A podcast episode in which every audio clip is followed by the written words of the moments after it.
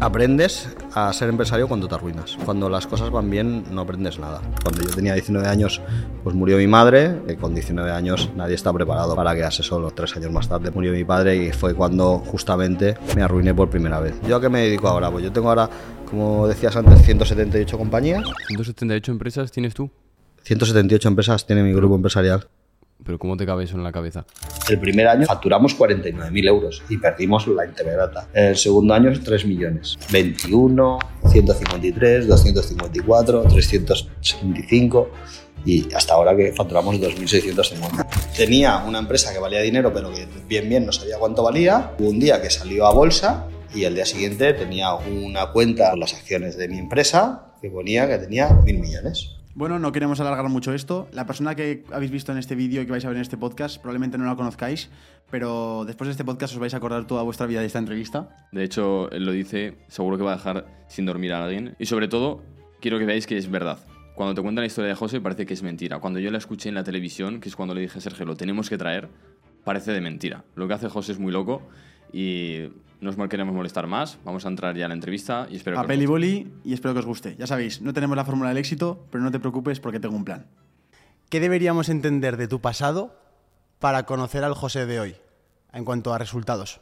Es decir, ¿qué debemos saber de tu pasado para, para entender tu situación actual? Bueno, los resultados al final, eh, yo, yo, creo que no es, no es bien bien el concepto, ¿no? O sea, al final la vida es algo muy dinámico y, ahora puedes ver el resultado de una parte de mi vida, pero nunca se sabe porque yo una de las cosas que, siempre pongo en valor o, en la parte alta de la balanza es, es la, capacidad de resurgir ¿no? del fracaso. Yo he tenido dos grandes crisis económicas en mi vida, o sea, me, me he arruinado, eh, como vulgarmente se, se dice, me ha arruinado mucho. Y, ahora pues eh, estoy en una faceta buena económicamente, pero, pero nada dice que, no pueda estar otra vez en el inframundo, ¿no? Entonces, yo, como tú bien dices, sí que creo que, al final tú eres lo que la vida te ha, te ha dejado ser, ¿no? en mi caso, pues tengo la particularidad o, la peculiaridad de que mis padres se conocieron mayores. Mi madre me tuvo a mí con, 49 años y mi padre con 49, 50 años también tenía en esos momentos. Y, por ese motivo eh, los tuve muy poco en mi vida. ¿no? Entonces, cuando yo tenía 19 años, pues murió mi madre, me quedé solo viviendo en casa y, tuve que un poco buscarme la vida. Y, nada, tres años más tarde, pues murió mi padre y fue cuando justamente me arruiné por primera vez. ¿no? O sea, en ese momento ahora mirando hacia atrás, pues, pues creo que, era un niño. Eh, en, aquel momento yo me veía fuerte, pero, pero mirando hacia atrás, ahora con, con 46 años, veo que, con 19 años nadie está preparado para, para quedarse solo, ¿no? Y, menos en la sociedad en la que vivimos, ¿no? Y, eso fue eh, seguramente parte de, de mis inicios y, fruto de lo que soy hoy en día, sin, sin ninguna duda. Tú cuando estabas en el instituto, cuando estabas en el colegio, ¿tenías en tu cabeza que tú querías ser emprendedor, empresario, o fue algo que surgió más porque la vida te lo puso delante? Bueno, yo, yo no soy empresario por vocación, yo soy empresario por obligación. O sea, al final, eh, como te digo, pues con 17 años detectan un cáncer a mi, un tumor, en aquel caso a, mi madre. Eh, yo vivía con ella, mis padres estaban separados y, en ese momento, pues eh, yo me quedo cuidándola hasta que ella muere cuando yo tengo 19 años. Me quedaba un año para acabar la carrera, tenía 20 años y me quedaba un año para acabar la carrera. Y, me fui de becario a una empresa. Y el tío que me contrató, básicamente, a los seis meses me echó eh, diciéndome que no valía para trabajar. Bueno, en parte tenía cierta razón, ¿no? Yo soy un tío muy crítico, ¿no? En el sentido de que, de que yo, sí, yo, soy una persona que tengo mucho sentido de común, ¿no? Entonces, eh, hay una serie de... Yo creo que la, sociedad y la gente nos hemos parapetado detrás de, de varios tipos de normas, ¿no? Las, las de primer nivel son las normas naturales, ¿no? La supervivencia, el comer, el, respirar, eh, lo, que te lleva a vivir en, pues, en sociedad. ¿no? Y, la segunda norma, que las hemos eh, implementado los seres humanos, pues a raíz de que eh, hemos ya trascendido a las primeras normas, ¿no? Eh, Cuando ya tenemos asegurada la comida y el sustento y, y la casa y no nos mojamos, pues, pues nos ponemos una serie de normas, ¿no? Pues eh, los empleos, las políticas, toda esta serie de normas que, que al final algunas tienen sentido y otras no, ¿no? Y entonces, al final, eh, en aquel momento yo lo único que vi es eh, seguir las primeras normas, ¿no? Tenía que subsistir eh, y, aquel hombre pues quería que yo hiciera cosas que bajo mi punto de vista o mi criterio decía, mira, es que esto no lo voy a hacer porque es que no tiene sentido lo que me estás pidiendo. Pero puedes tener un jefe, pero puede ser idiota. Y, en mi caso no es que fuera idiota, pero, pero me pedía que hiciera cosas que, que no estaba yo pues alineado con sus, con sus formas de pensar, ¿no? Entonces, yo obviamente pues se lo decía, pues eh, tengo una, forma de ser un poco abrupta en ese sentido y, eso no le gustaba. Y como no le gustaba, pues me echó y me dijo, y que sepas que no vales para trabajar y te vas a morir de hambre. Entonces aquella noche no dormí y dije, coño, mm, si este tío que me ha contratado y me ha echado y tiene más experiencia que yo, que es un tío adulto y yo le tenía cierto respeto, pues algo debería hacer mal yo que, que haga que no valga para trabajar. Entonces me monté mi primera empresa por eso. ¿Ese fue tu primer emprendimiento? ¿Ya una, una empresa directamente? ¿O Bueno, ya habías hecho alguna co- cosa? en concreto, yo siempre, yo, yo no me considero una persona inteligente, para nada, no soy ni siquiera muy listo, soy más bien pícaro, ¿no? Entonces, eh, yo siempre me he buscado la vida, también fruto de que mis padres tampoco eh, eran los, los más ricos del, del barrio, ¿no? Entonces, pues mira, mi primer emprendimiento fue en concreto aquello, fue que hice... Estás, estás señalando un, un cartel de graduación de ingeniería eléctrica, ¿no? De la Escuela Universitaria. sí, sí. ¿De, qué, ¿De qué universidad? La Politécnica de Cataluña. Sí, efectivamente, era el, el- el cuadro de la orla, ¿no? Pues cuando acababas la facultad te cobraban 4.000 pesetas por, por hacerte una foto y, y darte la- el cartel este. Y yo dije, hostia, pues para que lo haga otro, lo hago yo. Y, y me lié con un amiguete y, y, hostia, pues gané mi primer millón de pesetas eh, con la chorrada esta del, cartelito, ¿sabes? Y, y a raíz de eso, pues luego me puse a trabajar, me echaron y a partir de ahí, pues eh, sí que eh, me monté la primera compañía, bueno, primera empresa, primer trabajo, donde montaba unos equipos que, eran baterías de condensadores que paraban el contador de la luz de las empresas y hacía que ahorraban dinero. Entonces me monté la película. Una de las cosas importantes en los negocios es que tu coste nunca vaya indexado a tu venta. Cuando tú eres capaz, hay dos cosas importantes, sobre todo a nivel comercial, ¿no? Que tu coste no vaya indexado a tu venta y que tu cliente no pueda compararlo. Los seres humanos somos idiotas. O sea, si tú vinieras y vivieras en una isla y te trajeran por primera vez este sushi y te dijeran que valiera mil euros por pieza, no tendrías forma de decir si es caro o barato. Claro, no puedes compararlo con nada. Claro, te dirían, hostia, pues, pues sí, porque este cuesta mucho de hacer, tal, no sé qué. Entonces, eh, el argumento comercial eh, siempre te haría, tendrías la de perder, ¿no? Entonces, yo monté un modelo de negocio donde mi coste no tenía nada que ver con el precio que percibía de mi cliente. O sea, yo le decía, tú te vas a ahorrar un millón de pesetas, tú me vas a pagar lo que vas a ahorrar durante un año a cambio de que yo solucione tu problema. Tú olvídate de tu problema, ya tu problema es mío. Entonces le montaba unos equipos pues, que me costaban en aquel momento pues eh, 100.000 pesetas y los vendía por un millón, millón y medio. Al final lo que, lo que conseguía con el modelo de negocio que, que ideé es que yo le ponía un sistema a las empresas de forma que le paraba el contador de una forma legal y les hacía ahorrar dinero. ¿no? Entonces, eh, ¿cuál fue la virtud de aquel modelo de negocio? Uno, que el precio que yo pagaba por los equipos no tenía nada que ver con el precio que lo podía vender. Dos, que el cliente no podía comparar. Tres, que era escalable. Entonces, estas tres cosas se me quedaron muy grabadas desde el principio. Fíjate que, que empecé muy bien eh, haciendo esto, eh, hice esta primera empresa y acabé comprándome con 21 años un Z3, que en aquel momento era, vamos, era lo más de lo más de lo más, ¿no? Cuando decías que te iba muy bien esta empresa, ¿qué cifras estabas moviendo para la gente que entienda lo que, lo que en ese momento era para ti esa situación exitosa? El problema es que te las voy a tener que decir en, en pesetas. hacemos la traducción. Yo creo Sí, porque este y yo somos de, de euro. Pues, eh, pues al final, al igual ganaba en aquel momento, facturaba en aquel momento, pues 5 o 6 millones de euros al año Vale. de pesetas y prácticamente el 70% era margen. Hostia. Con lo cual, A- aparte, Serán 6 millones de aparte pesetas son 7... tre- 36.000 euros.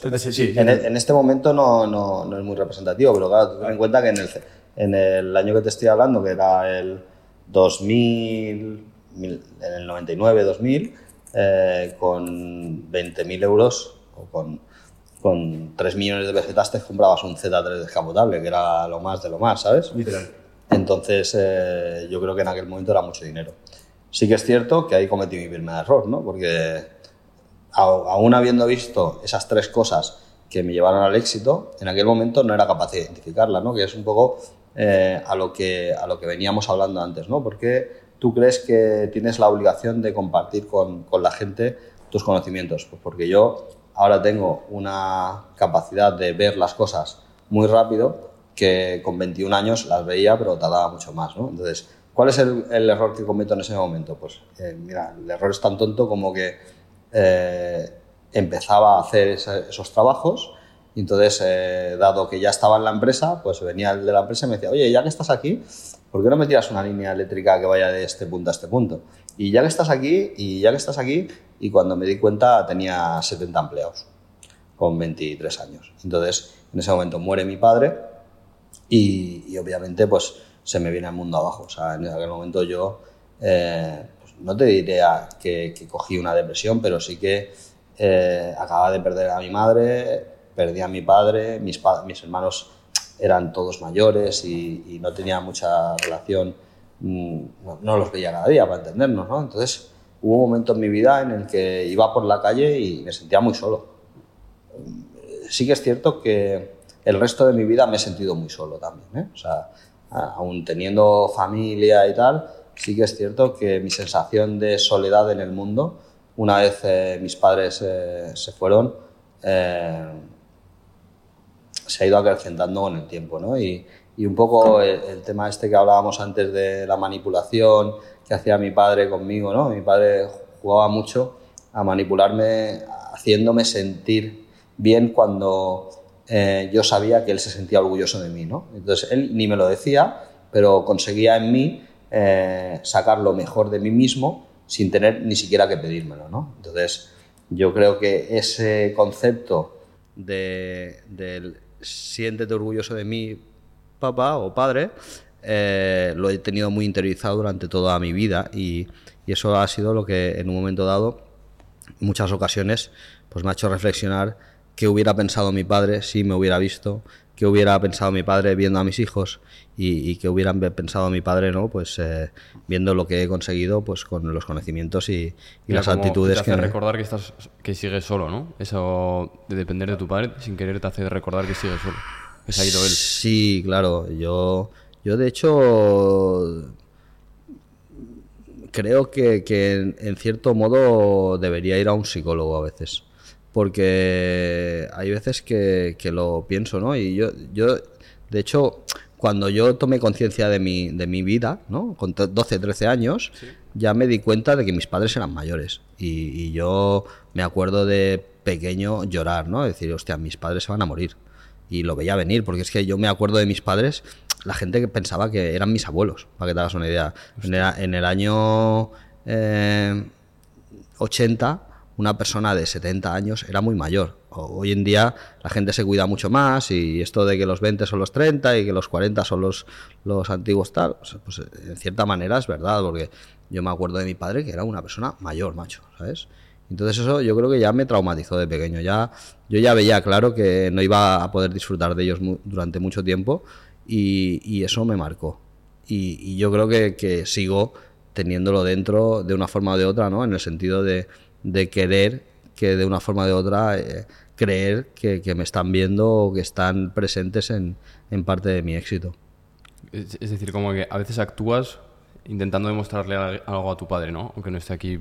Bueno, al final eh, tú siempre ya actúas por inercia, ¿no? Cuando tú te has formado como persona y tienes unos valores y tienes unos conocimientos y tienes una forma de hacer, es muy difícil esto de cambiar, ¿no? O sea, tú, tú ya te has formado así y, y vas por inercia en la vida, ¿no? Entonces yo me formé así, con esas formas de, de querer agradar a mi padre y a mi madre y, y yo creo que sigo haciéndolo hoy en día aún sin tenerlos. sin duda, ¿no? Entonces, eh, como te decía, la primera cagada que cometí fue eh, emprender, empezar a coger empleados sin tener ni puta idea, porque no tenía ni puta idea directamente. Y esto eh, se lo agradecemos todos a la educación que nos dan, ¿no? que, que salimos de, de la secundaria y no sabemos interpretar una nómina. ¿no? O sea, yo me acuerdo del primer día que pagué un, un, un recibo de seguridad social que dije, ¿esto es una broma o qué? O sea, me, pare- me parecía esperpéntico, ¿sabes? O, o el día que recibes tu primera nómina y ves que te han jodido el 50%, dices, "Mm, ¿perdón? ¿Me lo puede explicar alguien? Porque es que, es que me parece espectacular. Nos pasamos eh, años y años eh, aprendiendo y memorizando cuáles son las partes de un volcán y no nos explican que nos van a joder el 50% del dinero. O sea, por favor. me parece Tú, cuando, de cuando contratas a una persona, ¿hasta qué punto te fijas en esa parte académica, esa parte de títulos de una persona? Bueno, yo es que, como te digo, creo muy poco en la, en la formación y en la educación. O sea, yo creo que la educación eh, se imparte en el colegio y te tienen que dar unos valores, tanto en el colegio como en tu casa, pero, pero yo, por ejemplo, si mis hijos sacan más de un 7, me cabreo. Porque textualmente, además ellos saben que tienen que sacar entre un 5 y un 7. Porque tienen que sacar más de un 5. Porque Lo que no vamos a estar aquí es, es dando la sema, ¿sabes? Pero si sacan más de un 7, es que han perdido tiempo infantil para jugar mm, memorizando mierdas. Y entre tú y yo, o sea, es que para memorizar mierdas hoy en día ya está ChatGPT y, está Google. Entonces, eh, yo creo que hay que eh, enseñar a la gente a desarrollarse y a saber buscarse la vida, ¿no? Yo tengo una frase muy mítica entre mis empleados, que, además la tengo por las paredes de mis oficinas y tal, que es el BLV, ¿no? Que es el búscate la vida, que es la mejor forma de delegar, ¿no? Cuando tú viene uno y te empieza a preguntar y dice, "Eh, tío, que te contrato para que te busques la vida. Si te tengo que solucionar yo el problema, eh, lo hago yo. Que, ¿sabes? Que ya sé hacerlo. Entonces, búscate la vida. Yo nunca... mm, nunca me cabreo con alguien que toma decisiones.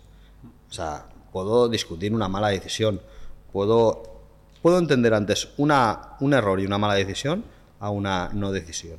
Eh, eso me parece eh, imperdonable. O sea, que haya gente que simplemente pase el día preguntándole a su superior ¿qué, qué hago? ¿qué hago? Oye, chico, eh, estás aquí para tomar decisiones. Si no, estás, si no tomas decisiones, no te necesito, ¿sabes?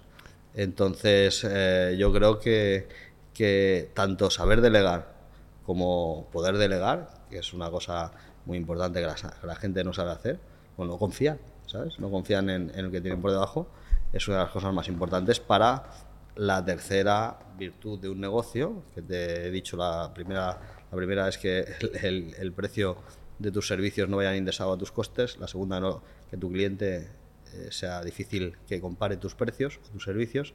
Y la tercera es que el, el proyecto sea escalable. Y el proyecto es escalable siempre que puedas delegar porque al final tú estás limitado por un concepto temporal. O sea tu vida como la mía como la de él son 24 horas. Si, si tú no eres capaz de eh, ganar horas generando equipo nunca vas a escalar tu, tu negocio.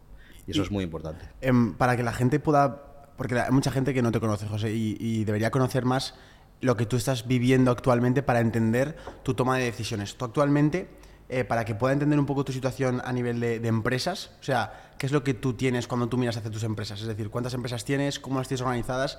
Y sobre todo una cosa que yo pude descubrir otro día desayunando contigo fue lo que me dijiste del tema de las llamadas y el tema del poco tiempo que, aunque fuera parece, parece algo irónico incluso, todo el tamaño que vas a decir que tienes de empresas, el poco tiempo que te quita eh, en tu día a día. Si puedes contarlo y, presentarlo un poco para que la gente pueda hacerse la idea.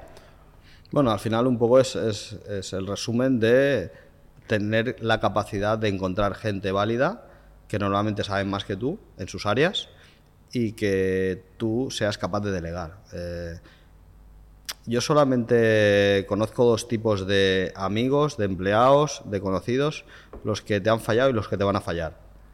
O sea, eh, eh, y, es la misma frase que puedes aplicar a los motoristas. Hay dos tipos de motoristas, los que se han caído y los que se van a caer. Eh, yo tengo mucha gente que me ha fallado en el camino, mucha fe, mucha gente, pero tengo la capacidad de seguir creyendo en la gente. Porque al final, cuando muevo la bolsa, digo, coño, pues no está tan mal la bolsa, ¿sabes? Sí, hay que asumir que alguno te roba, que alguno te engaña, que alguno te traiciona. O sea, yo no he visto nunca correr tanto la gente como cuando te arruinas. O sea, es curioso, ¿eh? O sea, nunca he visto correr y salir corriendo la gente, tus grandes amigos que te prometieron amor eterno hasta que te arruinas y entonces eh, dices, hostia, eh, te das cuenta, ¿no? Al final, eh, yo creo que aprendes a ser empresario cuando te arruinas. Cuando las cosas van bien, no aprendes nada. O sea, es muy sencillo gestionar una empresa que realmente, o sea, realmente una empresa grande, arruinarla, tienes que ser bastante malo, porque tienen una inercia tan grande que realmente es muy complicado llegar a arruinar una empresa con cierto volumen, ¿no? Pero poder gestionar una empresa grande o pequeña en una situación complicada, eh, yo, pues a veces que la gente me contacta bastante por LinkedIn y me pregunta, oye, yo pues tengo este tipo de empresa y estoy agobiado, porque, joder, cuando se pasa mal, se pasa muy mal, ¿eh? O sea, yo, gente que me dice, yo quiero emprender, bueno, emprender es muy guay. Y, la parte de, que va a salir en, en, la publicación y en la red social de lo que vas a emprender va a ser muy guay, pero hay días que lloras, ¿eh? Y hay días que sufres. Y hay días que tienes que echar... Yo he tenido que echar a mi familia de mi empresa. Hostia. Yo he tenido que echar a gente de mi empresa, que eran gentes allegados. He tenido que enfrentarme a, amigos que, que, en un momento, una situación jodida, me han dicho, eh, pues tienes que echarme una mano y, a veces se la he podido echar y a veces no se la he podido echar. Yo me he enfadado con algunos amigos míos que no han entendido que eran mis amigos porque sí y no por mi dinero. O sea, yo perdí un gran amigo de la infancia porque él era, tenía una empresa de servicios de pintura y, no entendió que yo no le dejara pintar una de mis casas. ¿Sabes? Y, lo perdí. Y, yo no lo entendí. Quizás en este momento, si hubiera vuelto atrás, le hubiera dejado pintar. La, ¿Sabes? Eh, hay algunas veces que, que, tomas unas decisiones porque tú crees que son normales, pero la otra persona no lo entiende. Y, eso es lo que te va a llevar a ser empresario y emprendedor, ¿no? Que, vas a dejar amigos por el camino, que vas a ver amigos grandes amigos traicionarte, que vas a ver grandes amigos venderte y que vas a ver a, amigos y familiares salir corriendo como almas que lleva el diablo cuando te arruines. O sea, yo no, no lo voy a contar porque siguen siendo mi familia, pero puedo contar algunas historias, ¿sabes? De, mucha risa, ¿sabes? De mucha risa. Y, eso es su parte, la parte de la parte que tienes que acabar pagando, ¿no? Y luego la, la vida, tú decides eh, en qué vas a ocupar tu vida, ¿eh? O sea, tú puedes decidir que vas a ocupar tu vida haciendo de surfero y, haciendo grandes olas, puedes decidir dedicarla profesionalmente, pero todo tiene, todo tiene sus consecuencias. O sea, si tú quieres ser un empresario, vas a tener que condenar parte de tu vida personal para, para, ser un gran empresario y destacar. Si no vas a ser un empresario, ¿eh? O sea, y, no hay nada ni bueno ni malo. Simplemente tienes que decidir en qué parte de la baraja quieres jugar. Porque si quieres jugar a, estar en primera, eh, yo todos los que conozco que juegan en primera eh, eh, han condenado durante una parte de su vida una parte personal bastante importante. Eso es así. o sea, ¿piensas que se puede crecer de forma equilibrada en tu vida, haciendo un balance entre vida personal, entre salud, entre proyecto económico? ¿Puede haber un equilibrio o cuando llegas a esas, esferas tan altas es muy complicado mantener ese ritmo de competición? Yo creo que al principio eh, es como cuando coges un cohete y, quieres salir de la gravedad de la Tierra. Hay un gran esfuerzo que tienes que hacer para salir de la gravedad. Una vez has salido al espacio, la cosa cambia. O sea, mañana pasaréis el día conmigo y te lo decía el otro día que yo mido eh, la calidad del trabajo de un director general, de un, em, de un emprendedor, de un empresario, de, un CEO por el número de llamadas que recibe por hora de sus empleados. ¿Sabes? O sea, si, si tú ves a un tío que está todo el rato al teléfono, mal rollo, pues ese tío no delega. O, o los que tiene por debajo es que no saben tomar una puta decisión sin él. Tú el otro día estuviste conmigo y el único, Sí, sí, no, no, no le llamaron, bueno, no nos llamaron nadie, más que la familia. el único que me llamó fue el de Amazon, me parece. Sí, que, sí, dónde deja el paquete. ¿Dónde dejaba el paquete? Entonces, eso es, eso, es, eso es guay, porque eso como emprendedor te permite hacer lo que realmente importa. ¿no? Yo, ¿Yo a qué me dedico ahora? Pues yo tengo ahora, como decías antes, 178 compañías, 178 empresas. 178 empresas tienes tú. 178 empresas tiene mi Pero- grupo empresarial. Pero Sí. ¿cómo te cabe eso en la cabeza? Bueno, pues, eh, ¿Cómo se gestionan tantos? de, de hecho, te diría que seguramente te estoy engañando porque no las tengo muy controladas cuántas tengo, ¿sabes? A veces suban, a veces restan. ¿Y en empleados cuántos son? Pues hubo un momento que llegué a tener 17.000 empleados y ahora debo tener unos 13.000, 12.000 más o menos. Es imposible calcularlos porque tú ten en cuenta que en compañías como La Sirena hay una rotación de empleados eh, entre gente que entra temporalmente, sale. no, la verdad es que ya hay dos tipos de empresas, las de hasta 200 y, y de más de 200, ¿no? Y, y ese, ese límite es muy interesante y muy, muy chulo y hay veces cuando lo explico que la gente se queda perplejo, ¿no? O sea, normalmente tú cuando empiezas una empresa o un emprendimiento eh, eres lo que yo llamo un hombre orquesta. Llevas el saxofón, la batería y el organillo y vas haciendo de todo. Haces las facturas, haces el servicio, eh, haces de todo, ¿no? Eh, luego empiezas a, tener un, cuarteto de flauta, ¿no? O, sea, o de violín. Eh, pasas de ser el hombre orquesta a, a ser el violinista, ¿no? Y tienes tu, tu cuarteto o tu quinteto de personas que te acompañan y vais todos con el violín y ya estáis todos más ordenaditos y tal. Y luego llega un momento que tienes que entender que hay un salto cualitativo que hay gente que sabe hacerlo y hay gente que no sabe hacerlo, que es que tienes que dejar el violín en el sillón, tienes que dejar que otro toque el violín y tú tienes que coger unas cosas que se llaman la batuta. Y eso es muy importante.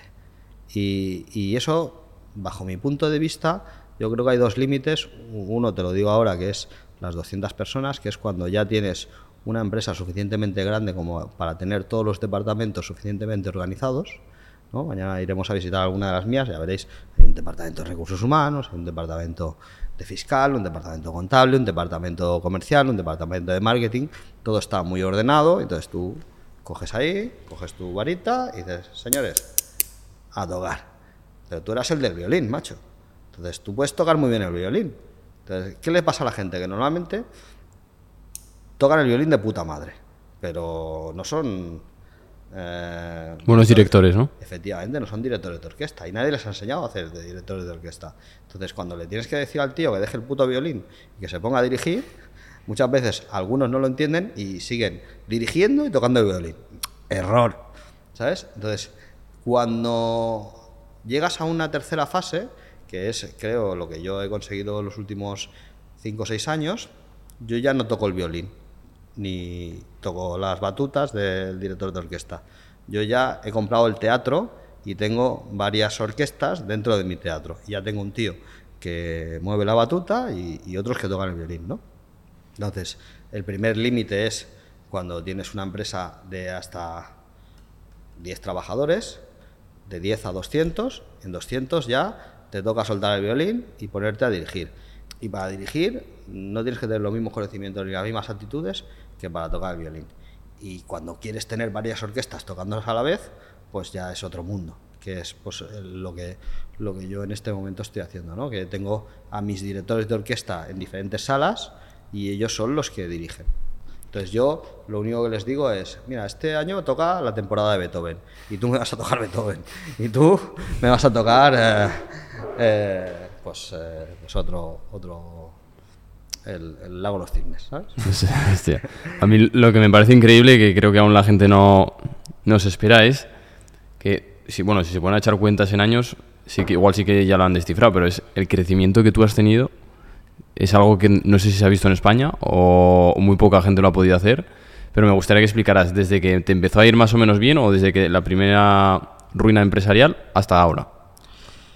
Pues en realidad yo me arruino con 23, la primera historia ya la he explicado más o menos, a los 23 pues eh, rehago mi estructura empresarial y consigo eh, pues, remontar la empresa que yo tenía, ya me, me remonto también de la pérdida de mi padre y tal, y, y tengo un periodo bastante fructífero entre los 23 años y los 33, y en los 33 que ya tenía más o menos, estaba casi llegando a soltar el violín ya y estaba ya dirigiendo una empresita, eh, viene un tsunami que se llama la crisis del 2008 y me pasa por encima. Y yo estaba en una playa y de repente viene una ola muy grande y, me dejó sin clientes, ¿no? Y, y, en ese momento, sin comerlo ni beberlo y teniendo una empresa pues eh, con bastante cara y ojos y ya facturaba en aquellos momentos 12 millones de euros y tenía beneficio y lo, lo tenía todo bastante ordenadito, pues de repente viene este tsunami y me quedo sin clientes. Y claro, me giro así y, veo toda mi pared empapelada de unas cosas que se llaman pagarés, que eran unos papelitos muy curiosos que ponía pagaré, pero nadie pagaba tú. O sea, aquello era bomba, ¿sabes? Y, y, encima yo tenía pues 12 o 13 clientes que prácticamente el 90% desaparecieron. Y los que no desaparecieron quedaron tan menguados que prácticamente me quedaba sin negocio, ¿no? Y en aquel momento decidí, en aquel momento no, no solo decidí, sino que me acuerdo que fue el 18 de noviembre del 2008, un día, una tarde caótica, llovía mucho, tormenta, jodida, ¿eh? O sea, era un día duro, 18 de noviembre del 2008. Y yo me acuerdo que, yo iba siempre a, un director de banco de la calle Tuset, que era muy duro. Eh, era el director de la oficina de la calle Tuset del Banco Popular, que el tío medía... Yo lo, tenía puesto en la, en la, agenda como el gordo. O sea, el tío era muy grande, yo no soy, no soy muy grande tampoco, pero el tío era muy grande y muy, muy gordo y Era, daba miedo ya, era un tío rudo, ¿sabes? Y, aquel día me estaba llamando una y otra vez. Yo cada vez que me sonaba el teléfono, yo temblaba. Temblaba porque cada vez que me llamaba ese tío, yo, yo me ponía firme, ¿sabes? Y aquel día yo le debía 250.000. Tenía la cuenta en descubierto en 250.000 euros. Y había estado esperando en un cliente para que me pagaran con un talón, ¿no? Y a las siete y media de la tarde había conseguido que me dieran el talón. Y el tío no paraba de llamarme. Y entonces, imagínate, un banco a las siete y media de la tarde, donde has visto tú un banco que me esperaran, ¿sabes? Pues ese tío le descuelgo el teléfono y digo, sí, sí, ya voy para allá que tengo el talón. Dice, ven para acá y no tardes.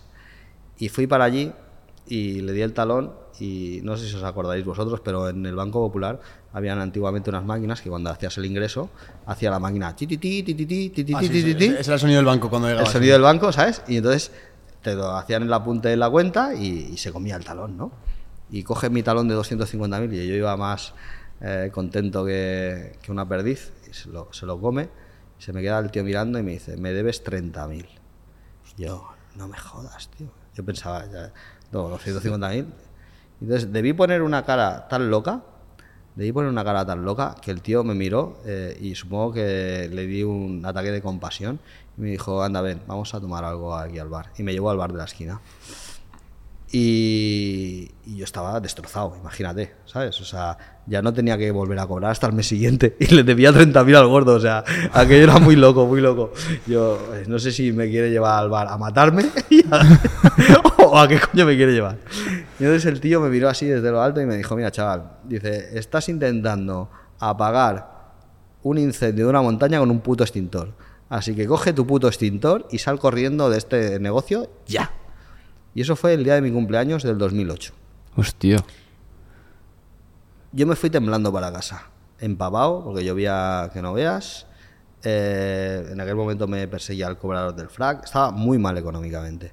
O sea, muy mal. Eh, estaba jodidísimo. Luego, luego contamos lo del cobrador del frac, que fue muy Y luego, contexto personal, ibas a tener un hijo, ¿no? Bueno, estaba mi mujer embarazada de, mis mellizos. ¿Tu cabeza, tu cabeza ahí, tu cabeza qué, pensaba? Bueno, eh, mi cabeza estaba en el mismo en el mismo estado. Por eso yo muchas veces respondo a la gente que me, que me contacta por LinkedIn, porque yo sé lo mal que se pasa. En el momento en el que tú, las, los, los, acreedores te persiguen, eh, tú haces todo lo posible en el mundo mundial por intentar pagar y quedar bien con la gente. Y no te da. Y, encima el banco se aprovecha, porque claro, cuando, cuando tú estás jodido, el banco te cobra unas comisiones de la barra. Aquellos 30.000 eran comisión, ¿eh? O sea, no es que yo le debiera 30.000, ah, que no sé qué. Claro, por haber estado descubierto, te soplan una pasta. Entonces, eh, eh, el tío me dijo, mira, tú me has estado hablando que querías montar una compañía eléctrica o no sé qué, chaval, sal de aquí con tu puto extintor, es que te vas a incendiar. O sea, deja de hacer el gilipollas, porque cada vez que vienes aquí me debes más dinero. No me vengas más a, vender motos de tal y sal de este tal. Entonces esa noche no dormí. Y al día siguiente fui a donde almorzaba con mis amigos y tal, que tenían empresas de instalaciones, y me senté con ellos a las 9 de la mañana, las ojeras del carajo, pues imagínate, pasé prácticamente toda la noche llorando. Es muy duro eh, estar durante 10 años montando una empresa y que sin ser tu culpa todo se vaya a la mierda y no puedas hacer nada. Y, y es, es, es jodidísimo. Y entonces ese día decidí que iba a cerrar. Hostia, es muy chungo decidir que lo que has estado haciendo hasta los 33 años vas a dejar de hacerlo de un día para otro. Y conscientemente, conscientemente, ¿eh? es decir, a partir de ahora ya no voy a hacer esto. ¿Qué vas a hacer? Tengo ni puta idea. Ni puta idea. Se me ha aburrido esto de la compañía eléctrica y tal. En realidad primero se me ocurrió una compañía de agua pero cuando vi lo que necesitaba dije, mierda, esto no puede ser. Y entonces, eh, con los últimos 3.000 euros que me quedaron eh, y con mi mujer embarazada de los mellizos, me fui a Madrid a, a sacarme el título de operador del mercado. Y, y, monté una compañía eléctrica. Llegué de Madrid, llamé a mi amigo Enrique, le dije, Enrique, déjame la factura de la luz de tu casa que te voy a vender luz. Y fue algo tan loco como esto. Mi amigo Enrique, que sabe que estoy como una cabra, me dijo, estás como una cabra, pero te la dejo porque sé que me vas a vender luz. Y fue mi primer cliente. Ahora tengo medio millón de clientes a los que les facturo cada mes. Vendemos luz desde Tarifa hasta Varsovia, prácticamente en toda Europa. Y el año pasado facturamos 2.700 millones de euros en, en energía. Madre mía, qué salvaje. Siendo una empresa cotizada. Es muy salvaje. Pero dicho esto, eh, y, y, y quiero hacer hincapié, eso pasa una vez en la vida. O sea, montar una empresa así, de la nada, eh, es muy complicado. Todo lo demás que he hecho es mucho más sencillo. O sea, sí que es cierto que yo lo hice sin dinero y en aquel momento lo hice sin dinero porque no tenía otra, no tenía un duro y, y, no me quedaba otra y no tenía nada que perder. Pero si tuviera que volver a empezar ahora, tengo mis dudas que con lo que sé fuera capaz ni siquiera de intentarlo. ¿eh? En cambio, luego cuando tienes dinero, pues, pues luego sí que es cierto que me he gastado 500 millones de euros comprando compañías en los últimos años. Entonces, pues tengo muchas, pero porque las he ido comprando. Luego, es todo un poco efecto bola de nieve, ¿no? O sea, tú tienes dinero, es mucho más fácil hacer dinero, ¿no? El dinero te da acceso a, cierto poder y el poder te permite hacer mejores y más fáciles los negocios. Eh, Juan, eh, hablábamos tú y yo muchas veces de lo que, de lo que es para nosotros la sensibilización al dinero y, veníamos, en, hemos venido en coche hasta aquí, hasta Cataluña, eh, pensando en cómo íbamos a plantear esta, esta, entrevista. Y una pregunta que teníamos era, joder, ¿cómo ha tenido que cambiar su mentalidad? ¿Cuántas barreras ha tenido que romper en su cabeza para pasar de facturar en 2009, ¿cuándo era? Cuando facturaste 49.000 euros. Tu primer año, como 2009, 49.000, al año pasado 2.700 millones. O sea, tu percepción en base al dinero, en base a los ingresos, has tenido que romper 400.000 techos hacia arriba. Es decir, porque yo ahora mismo pasar de 1.000 a 2.000 ya para mí es un techo que tengo que romper. A 3.000 otro techo. Entonces es como... En realidad, eh, sí, es cierto que vas rompiendo barreras y vas rompiendo lo que tú crees que son hitos eh, inalcanzables pero se notan mucho más los primeros que los segundos, ¿sabes? O sea, como te decía el otro vale. día, en el 2008 decido en noviembre de 2008 montar la compañía eléctrica, me voy a hacer el curso y me dan licencia el julio del 2009. Durante el 2009, durante todo el 2009, eh, que fue muy curioso, porque claro, llegamos de, de, llegué del curso y lo único que me quedaba de la empresa de instalaciones era una mesa, un ordenador y, y sobres de la antigua compañía y tenía algún cliente tal, pero no teníamos ni puta idea de cómo se hacía una factura eléctrica y tal, y empecé a hacerlas con el Excel. O sea, teníamos eh, el ordenador, las imprimíamos, las metíamos en el sobre y yo me iba a correos y las mandaba. Y ese era, ese era el negocio, ¿eh? O sea, compraba energía por la mañana y por la tarde hacía facturitas y tal. Claro, cuando llegamos a 2.000 clientes nos dimos cuenta que, que si seguíamos ensobrando con la lengua se nos cortaba la lengua. Tuvimos que comprar una ensobradora. Y eso es así. Y eso fue a, así de loco, tío, ¿sabes? Y entonces, eh, empezamos a crecer, crecer, crecer. El primer año, durante todo el primer año, eh, facturamos 49.000 euros y perdimos la integrata. El segundo año, 3 millones. 21, 153, 254, 375 y hasta ahora que facturamos 2.650. Pero, pero, o sea, pero ¿cómo hay tanto crecimiento de un año a otro? ¿Cómo pasas de 49.000 a 3 millones? O sea, ¿es un plan de marketing? ¿Es simplemente cuestión de que el momento del mercado? Ah, es que fue muy loco, porque realmente, como te digo, no tenía ni puta idea de energía, pero ni puta idea, ¿no? Entonces, eh, ¿cómo hice para montar la compañía eléctrica? Pues me fui, eh, aprendí a comprar. Y cuando llegué dije, no tengo ni puta idea de vender energía, ¿sabes? Y entonces, ¿qué hice? Pues cogí el contrato de Endesa lo que a decir es muy loco, no se lo he contado casi nunca a, muy poca gente, lo sabe, pero yo cogí el, contrato de Endesa y directamente lo copié. Lo copié, cambié mi nombre y dije, pues ahora en vez de llamarse Endesa se llama Horus Energía. Y, y como no sabía calcular las tarifas, pues cogí la Endesa y le apliqué un descuento. Y, y ya está. Y fue así de loco. Fue así de loco. Luego, luego te das cuenta de que no tenía ni puta idea, ¿sabes? Y, y si no me maté es porque Dios no lo quiso. Pero, pero empiezas así. Ensayo, error, ensayo, error, ensayo, error. Luego tú ten en cuenta que, que nos dimos una cuenta de dos cosas que eran muy difíciles. O sea, las compañías compramos la energía hora a hora, día a día, por los 365 días del año. Entonces, tenemos que comprar la, la energía agregada de todos nuestros clientes. Si tienes un cliente, yo puedo decir, oye, yo sé más o menos cuánto gastas al mes, sé cuánto gastas a la hora, porque tienes una curva de consumo y tal, pero claro, tú imagínate que yo tenga que sumar la tuya, la tuya, la de una panadería, la de no sé qué. Si tienes tres o cuatro clientes, la probabilidad de equivocarte es muy elevada. Porque yo qué coño sé si vas a poner la lavadora o no. ¿Sabes? Es que es algo tan loco. Si tienes infinitos clientes, tienes la, la demanda nacional. Pero si tienes clientes más pequeños y, y, tienes pocos, pues la probabilidad de equivocarte es muy elevada. Y ahí eh, nos dimos cuenta que no nos podíamos equivocar, porque si nos equivocábamos en demasiado, nos devolvían con una merma y si nos quedábamos corto, nos cobraban con un recargo. Y las compañías eléctricas vamos a un margen muy, muy bajito. Entonces, si te equivocabas, el margen se te iba a la mierda directamente. Y después, para más INRI, cuando tú coges un cliente eléctrico, eres un banco. Tú le estás prestando dinero en forma de energía durante un mes y medio hasta que al tío le llega la factura y decide pagarte. Con lo cual tú tienes que prever si ese tío te va a poder pagar de aquí un mes y medio o no.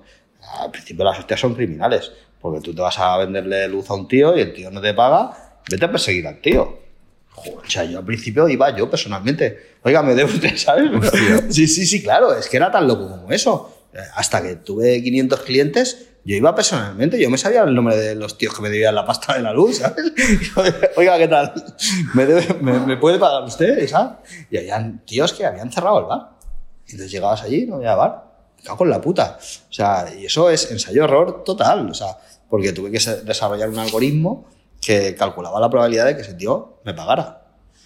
Por sus formas de pagar históricamente y tal, tenía que saber que ese tío iba a ser capaz de pagarme y, no equivocarme en muchos. En algunos me equivoco, pero, pero, tenía que ser capaz de hacer eso. Entonces, eso fue muy loco, muy loco. En la empresa de, de la compañía de luz y demás, ¿cuándo decides soltar el violín? ¿En qué año decides ya, hostia, esto lo delego y me pongo ya a... Hostia, es que la compañía de la luz, eh, el violín fue muy rápido, ¿eh?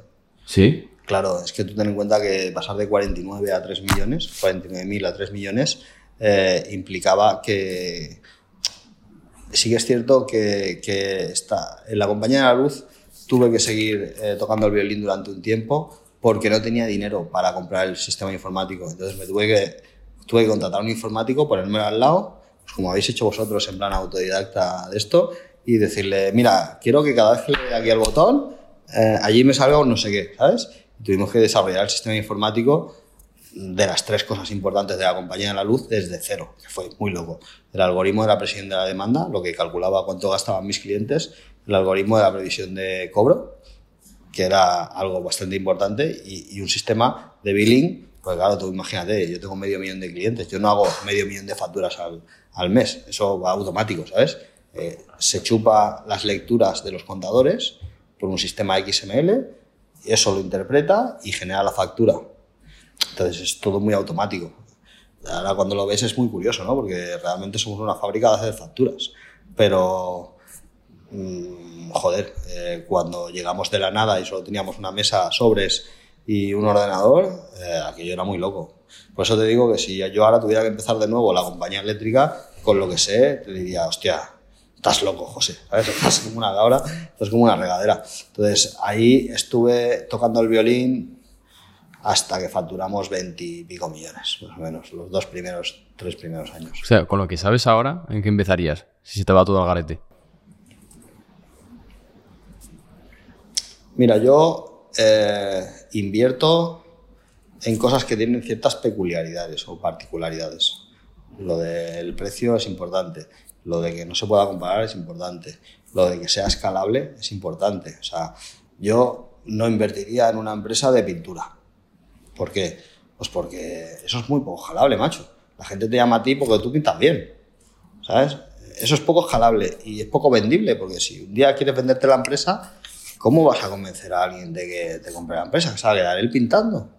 O, Yeah. o cómo vas a convencer a tus clientes de que ya no te llamen a ti, que lo llamen a él? En cambio, tú tienes una empresa de molinos eólicos, al tío que te compra los molinos eólicos se la trae al pairo si tú vas o no vas, ¿entiendes? Entonces, hay una serie de empresas que son muy evidentes, que son escalables, y otras que no son escalables. A rasgos generales, para que la gente entienda lo que yo no me gusta, es lo que depende del personal. O sea, todos los servicios profesionales asociados a una profesión, eh, para mí, son complicados y poco escalables. Pero tú eres abogado y montas un despacho de abogados, hostia, para escalarlo tienes que meter más abogados, o no eres hombre, es que no te queda otra. En cambio, si tú tienes una fábrica de hacer sushi y tienes una máquina, pues, pues si quieres escalarlo, pues compras otra máquina, ¿sabes? Entonces, hay cosas más escalables que otras. ¿Qué volvería a hacer? Pues mira, es que yo ya te he dicho antes que no soy muy inteligente. Eh, a mí lo que se me da mejor es, es coger cosas que funcionen bien y hacerlas un poquito mejor. Yo cuando una vez ya pasé de tener una o dos empresas a tener muchas y a tener un equipo que se dedicaba a comprar y vender empresas y a hacer negocios pues transaccionando empresas, lo que me di cuenta es que realmente eh, primero hay que aprender, ¿no? El conocimiento, hay que adquirir un conocimiento para, para comprar y vender empresas. Pero luego es que también es muy complicado la gestión de entrar en una empresa nueva. Eh, lo que te quiero decir es que eh, cuando yo me pongo a, buscar empresas, ¿no? y, ahora mi negocio es invertir pues, el patrimonio que yo tengo en, en diferentes activos, y yo soy un tío que me considero bastante empresario y me gusta tener empresas, más que tener dinero en, la- en una cuenta, creo que hay tres tipos de inversiones. Hay muchas, ¿no? Pero, pero vamos a simplificarlo en tres tipos de inversiones para que entendáis qué es lo que hago y qué es lo que no hago. Mira, desde más difícil a más fácil, ¿vale? Lo más difícil, oye, las startups. Yo me considero un inútil. No soy capaz de invertir en una startup. ¿Por qué? Pues porque me parece tan difícil que alguien invente un nuevo modelo de negocio. Es tan improbable que eso funcione que es que me parece muy difícil que yo acierte en una inversión. Y te voy a poner un ejemplo, ¿no? Todo el mundo ha cortado las patatas en rodajas toda la vida y se ha comido las patatas en rodajas. Y ahora viene un chaval que es un crack y dice que a partir de ahora las patatas van, eh, en vez de en rodajas, pues laminadas en forma de L. Y que a partir de ahora eso es mucho más saludable y que todo el mundo va a empezar a comerse las patatas laminadas en forma de L. Hostia, tío. Eh, llevamos toda la puta vida com- comiendo las patatas en rodaja, se me antoja complicado. Pues mira, ha habido tíos que lo han petado. El BNB, eh, el Facebook, el tal, el Pascual. Pero a mí me parece muy complicado. Eso me parece muy complicado. Yo no invierto en ese tipo de empresas. Segundas, empresas más complicadas. Empresas que vayan mal. ¿no? La típica empresa, no, esto es una oportunidad porque va mal. Mira, chaval, eh, si va mal y el tío que la lleva, que lleva 20 años antes que tú, no sabe hacerla y funcionar bien, mm, por algo será, ¿sabes? O sea, no vas a ser tú el más listo del patio. Entonces, a mí solamente me ha pasado dos veces que he comprado dos empresas que iban mal y a muchas pelotas y con mucho trabajo lo he arreglado. Pero con muchas pelotas y mucho trabajo y mucho dinero, ¿eh? O sea, para girar una empresa que va mal y ponerla que va bien y creer que es una oportunidad, tienes que tener una potra que te cagas. Lo normal, si compras una empresa que vaya mal, es que tú llegues y la hagas ir peor. Eso es lo normal. Lo otro es anormal, para que la gente lo tenga claro. Hay gente que, no, este bar eh, no va muy bien, pero yo voy a hacer aquí unas patatas arrulanchas que lo voy a petar. Mira, normalmente el bar cierra a, las dos semanas, ¿sabes? Entonces, eh, yo nunca compro conscientemente empresas que vayan mal. Alguna vez he comprado una empresa que creía que iba bien y resulta que no iba bien y la he tenido que arreglar. Y eso es muy complicado. Y lo único que se me da medianamente bien, medianamente bien, pero que tampoco se le apoya, porque a los hechos me remito de la que lié el año pasado, que, que me equivoqué en varias inversiones y tal, eh, es eh, comprar empresas que van bien y que yo creo que cambiando dos cositas puedo hacer que vayan un poco mejor. Ya está, es lo único que sé hacer. Pero José, las empresas que van bien se venden. Las empresas que van bien se venden. Claro, todas las empresas se venden. De hecho, las que van bien se venden más caras que las que van mal. Eh, Hostia, vale. Pero para mí eh, son mucho más baratas. O sea, yo prefiero sobrepagar por una empresa que va bien que pagar eh, un euro. Yo, las, los mayores fracasos empresariales que he tenido han sido por empresas que han ido mal o- y que iban mal. Y que yo me he creído que iba a ser tan bueno eh, que las iba a arreglar. O sea, yo, de verdad, eh, creo que, que la gestión empresarial es algo muy serio y muy difícil. Y, y la experiencia de la gente tiene que ponerse en valor. Y normalmente cuando una empresa va mal, no siempre es porque el tío que la lidera es un gilipollas. Hay veces que es que el sector está jodido, hay veces que el sector es complicado, hay veces que hay mucha competencia, ¿sabes? Entonces, eh, yo creo que hay que analizar primero lo que estás comprando, ¿no? ¿Cuál, cuál ha sido la inversión más grande que has hecho en una empresa? Pues mira, eh, yo creo que la inversión más grande que he hecho una empresa fue comprar mi compañía eléctrica de Holanda por 110 millones de euros. Y, Pero vamos, esta- que y me he gastado 500 millones en los últimos cuatro años en empresas. O sea, pa- ¿to- ¿Son todas que van bien y van un poco mejor o son, o son de todo? Mira, te voy a poner un ejemplo. Por ejemplo, el caso de La Sirena, congelados La Sirena y tal. Pues por esa empresa hace un año y medio pagué 100 millones de euros. Eh, Eso es de verdad, esas cifras. ¿eh? Esas son cifras que no nos caben en la cabeza, ¿eh? Eh, he de decirte que. He de decirte que hay veces que miro para atrás, tío, y, Te quedas flipando, ¿no? y me quedo flipando yo mismo. Yo digo, "Uf, estoy loco, ¿qué me pasa? Joder. Estoy muy loco, muy loco, muy loco. Pues eh, estoy muy, muy, muy contento con congelar la sirena porque creemos que. He de decirte también otra cosa. Siempre que acabo comprando una empresa es porque me equivoco. O sea, nunca, nunca compro una empresa eh, al precio que yo creo que vale. Siempre eh, acabo pagando de más. Y eso, y eso me, ha, me ha pasado, ¿eh? Me ha pasado en Holanda que pagué como 20 millones de euros de más y en la Sirena como 15 millones de euros de más. Eh, porque esto ya daría para otro podcast. eh, el, cómo calculas el valor de una empresa. Para, para transaccionarlo Claro. tienes que calcularlo, ¿no? Entonces, en la Sirena acabé pagando algo de dinero de más, pero fue fruto del COVID. Y si queréis un día os explico cómo llegamos allí, qué es lo que me gustó de la compañía. Pero bueno, básicamente lo que te quiero decir es de la Sirena. Es una empresa que es una gran marca, es una gran empresa.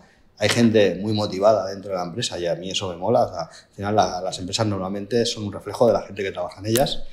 Eh, además hemos identificado cuál era el problema, o sea, la casuística, ¿no? Lo que decíamos antes. ¿Por qué soy yo quien soy y por qué estoy aquí como estoy?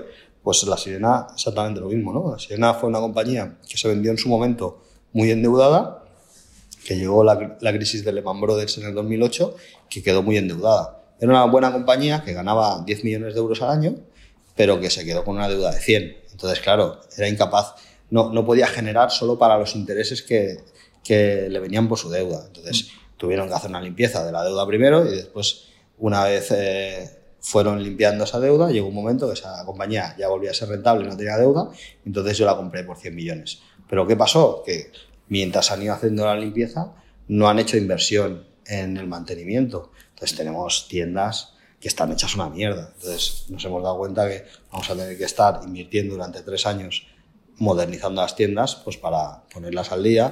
Y, y es muy agradecida la empresa, ¿no? Porque primero tú ves, las, las empresas tienen espíritu, tienen alma. Y, y es curioso, llega un momento que, la, que, que eres capaz de hablar con el alma de la empresa, ¿no? Y- y La Sirena es una empresa que tenía el, el alma penitente, ¿no? O sea, es una compañía que tiene 40 años, hace 40 años este año, ¿no? Que imagínate, una compañía con 1.200, 1.300 empleados que han vivido de todo, ¿eh? de no saber si van a cobrar la nómina final de mes, eh, gente, muchas familias ¿eh? ahí, y gente que paga su hipoteca, que, que han estado arrimando el hombro, gente que cuando llevas 20 años en una empresa no te quieres ir y, y, das tu vida por la empresa y gente muy, muy involucrada en la compañía y, y ahora es una alma agradecida, ¿no? Porque esa misma gente, esta semana hemos abierto un nuevo modelo de supermercado que ha funcionado muy bien y, y, te ven por la empresa, ¿no? Y te dicen, hostia, ya era hora que viniera una propiedad e invirtiera en la empresa, ¿no? Y, y, eso es guay, porque eso también es satisfactorio, ¿no? Ver que, que tu trabajo, pues, ayuda a gente a, a desarrollarse. Yo creo que, que el trabajo dignifica, el trabajo digno dignifica, ¿no? El trabajo no digno no tiene por qué dignificar, pero, pero sentirte bien, sentir que haces un buen trabajo y, y, que tu trabajo es un legado para tus hijos y eres un ejemplo para tus hijos, no lo digo por mí, sino por los empleados estos de, de la empresa, ¿eh? Eh, pues creo que es bueno. Y, y, si das oportunidades a ese tipo de gente, pues yo creo que está guay. Y eso te deja dormir por las noches muy, muy guay para que la gente lo entienda, con las empresas que tú adquieres, ¿cuál es el objetivo? ¿Que tú las revalorizas y las vuelves a vender? Yo soy muy bueno comprando y muy malo vendiendo. De hecho, he vendido muy pocas empresas. Eh, alguna he vendido. La verdad es que sí que vendí una empresa de, de cogeneración, he vendido alguna que otra, pero mmm, yo soy más de tener empresas que de venderlas. Vale. Eh, entonces, soy más de tener empresas y ganar dinero con esas empresas que de revalorizarlas y, y, venderlas. Sí que es cierto que cuando aparezco por la famosa lista esta del Forbes, eh, y por aclarar el tema, ¿no? La gente te, te, pone ahí una lista y te dice, este tío tiene tanto dinero. No es que tengas ese dinero en la cuenta. O sea, tú lo que tienes es un patrimonio o, o unos activos o un dinero invertido en empresas por ese valor. Pero yo no tengo ese dinero en una cuenta. En ese momento, ¿qué, qué cifra decía que tenías? Bueno, en ese momento, en el primer momento, 1.300 millones o así, porque una de mis empresas, solo la compañía eléctrica, va, llegó a valer 1.200 millones en bolsa, ¿no? Entonces, era fácil que yo pasara de, de los 1.000 millones, ¿no?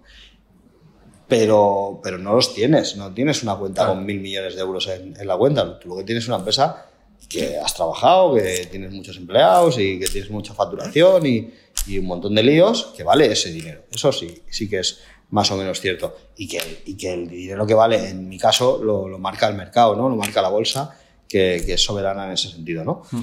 Pero, pero claro, eh, uno de los problemas que hay eh, es, que, es que muchas veces tú estás en esa lista y, y, a veces tienes que estar ahí, tienes que estar más para arriba, más para abajo, y, y un poco los criterios de, de, cómo se formula esa lista, pues eh, si los entiendes creo que es bastante fidedigna, pero, pero no están todos los que tienen que estar. Para ti es una putada un privilegio salir en Forbes. Mira, yo creo que Forbes eh, te alimenta bastante el ego.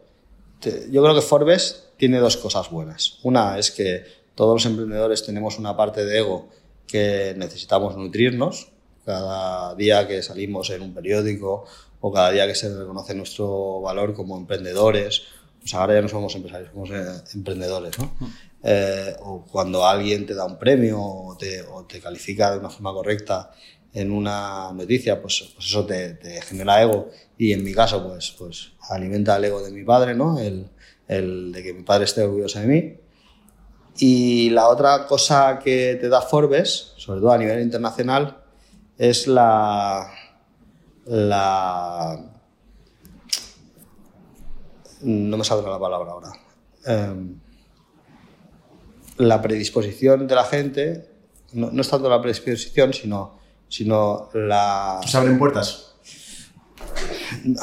O sea, el estar en Forbes eh, a veces implica que el que te conoce da por hecho que eres buen empresario porque estás en Forbes. Vale. No, no me sale ahora la palabra en concreto, pero es como un estatus de privilegio con respecto al que no está, ¿no? Si estás en Forbes y, y, te mantienes, pues alguien da por hecho que lo que dices tiene más valor que alguien que, que no ha demostrado previamente. O sea, Forbes al final es, es una etiqueta que te cuelgan cuando ha llegado a cierto hito, ¿no? Entonces, pues bueno, tienes la de, en mi caso tengo la de Forbes y la de, y la de Billionaire, pero, pero también eh, pues en la de Billionaire y, y, ahora este año no estoy, ¿no? Porque, porque la valoración de mis compañías suben y bajan y ya se ocupan en la, los periodistas de decir, mira, ya no está en la de Billionaire, ¿no?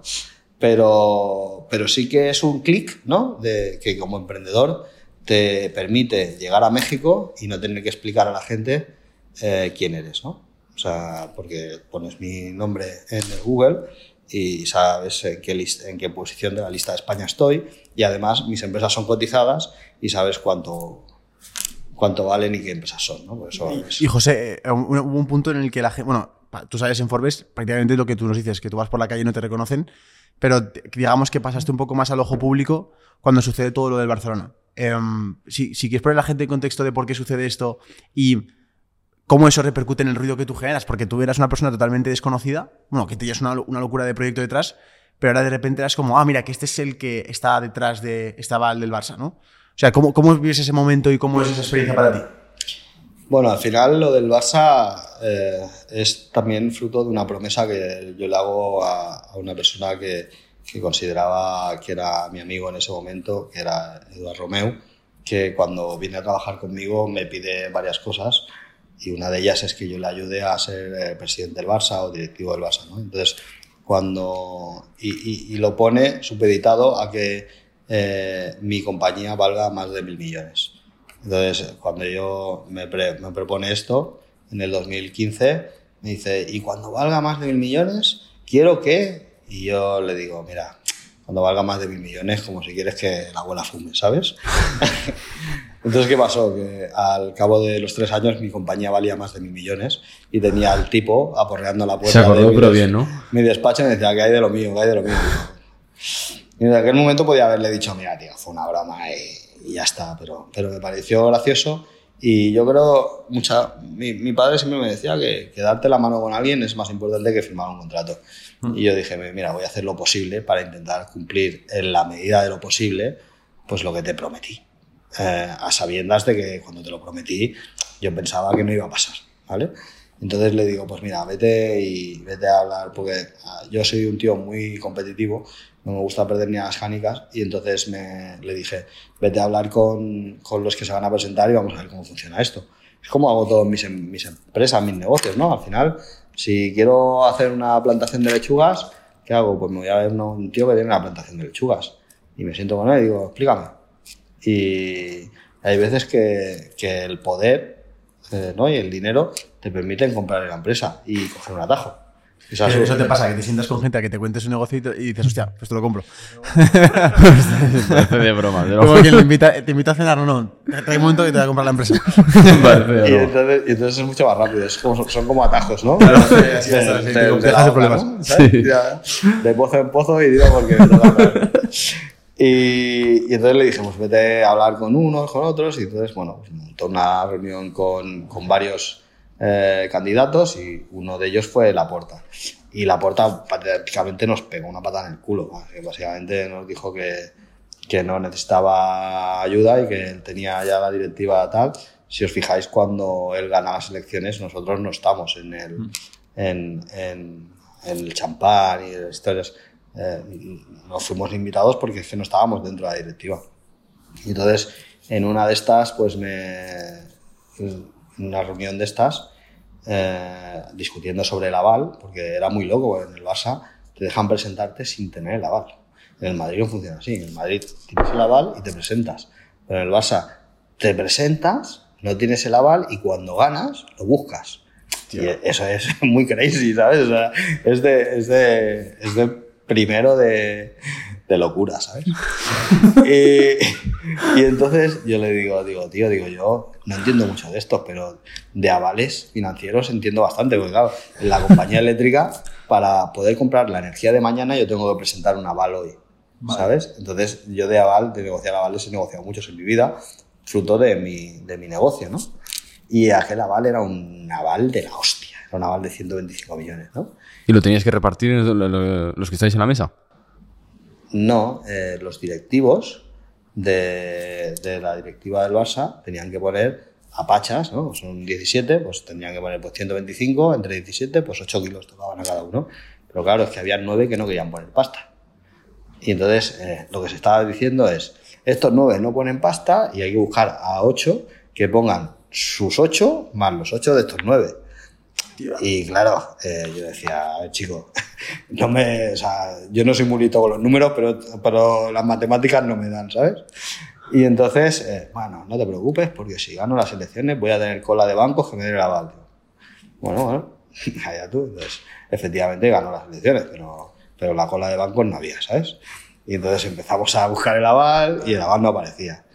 Y, y todo acabó en, en, una noche muy loca en el notario, eh, rompiendo guardiolas o rompiendo huchas para pa llegar a poner el aval. ¿eh?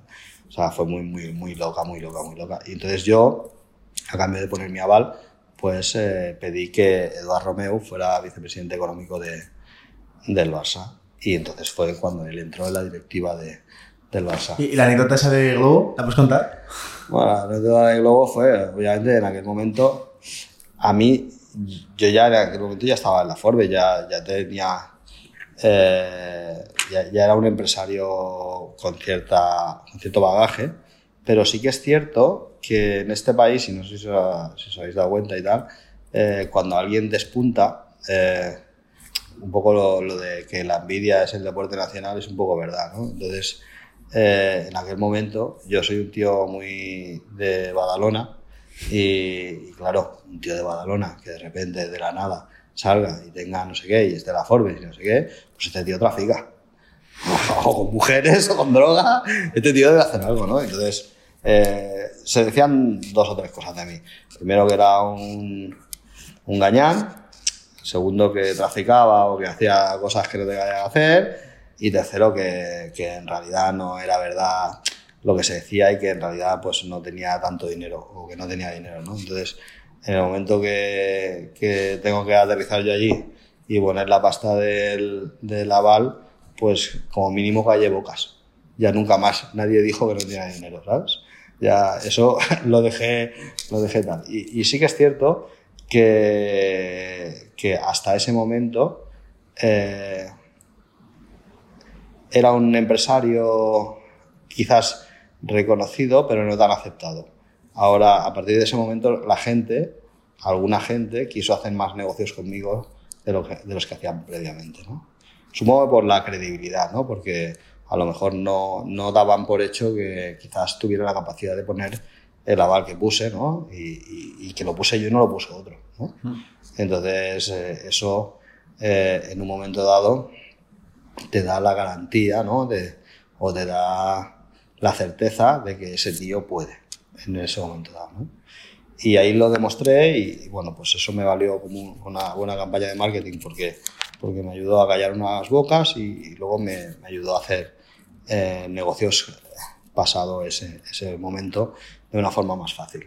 Sí que es cierto que en algunos ambientes pues me perjudicó porque el Barça es una, es una lavadora muy centrifugadora, ¿sabes? O sea, te metes ahí y no sabes por dónde vas a salir porque el fútbol es muy jodido, pero empresarialmente, como yo no participé en la gestión del Barça, entré y rápidamente no me gustó lo que vi y, y me fui. Eh, no me gustó lo que vi no, no porque viera algo malo, ¿eh? sino porque yo creo que se gestiona el Barça con muy poca transparencia, ¿no? Entonces, en las empresas donde yo estoy, pues eh, que son cotizadas y que hay ciertos paradigmas de la transparencia y de cómo se hace una cosa sin perjudicar a otro y un compliance y tal, pues yo estoy acostumbrado a unas cosas que allí pues no estaban y, y si no están esas cosas, pues la probabilidad de que acaben pasando cosas feas pues son más elevadas. No es que yo viera cosas feas y me fuera, sino que no vi nada, eh, pero no vi los medios que impedían que pasaran cosas feas. Y eso fue lo que me asustó y fue lo que hizo que, que yo me fuera del Barça. Pero por lo demás, pues la verdad es que yo soy culé y lo he dicho públicamente y es un, creo que, que, le hice un favor en aquel momento al club y, y contento. ¿Y la historia de Globo exactamente cómo fue? ¿Cómo entraste? Ah, la historia de Globo fue porque como no me conocía ni Dios y, Y, yo iba así con tejanos y mi camiseta y toda la historia. Y, y eran como las 10 de la noche y teníamos que ir a firmar y estaba ahí el notario esperando. Bueno, yo fue espectacular, ¿no? Eh, estaba toda la prensa, pues claro, todos los directivos que iban entrando, a todos los conocían, ¿no? Ah, usted diga, no sé qué, no sé qué. Tal. Y, y claro, yo, yo entré y, y, a mí no me conocía ni Dios y me dice un periodista, dice, ¿y tú quién eres? Digo, y me quedé así loco, dije, yo el de Globo. Dice, ¿y a qué vienes? Digo, no, a buscar unas pizzas. Y el tío dice, vale, pasa, pasa, pasa. y, y pasé. Una cosa, el, el, salir en el foco, he escuchado en alguna entrevista que te han hecho que algún periodista te ha llegado a chantajear, ¿no?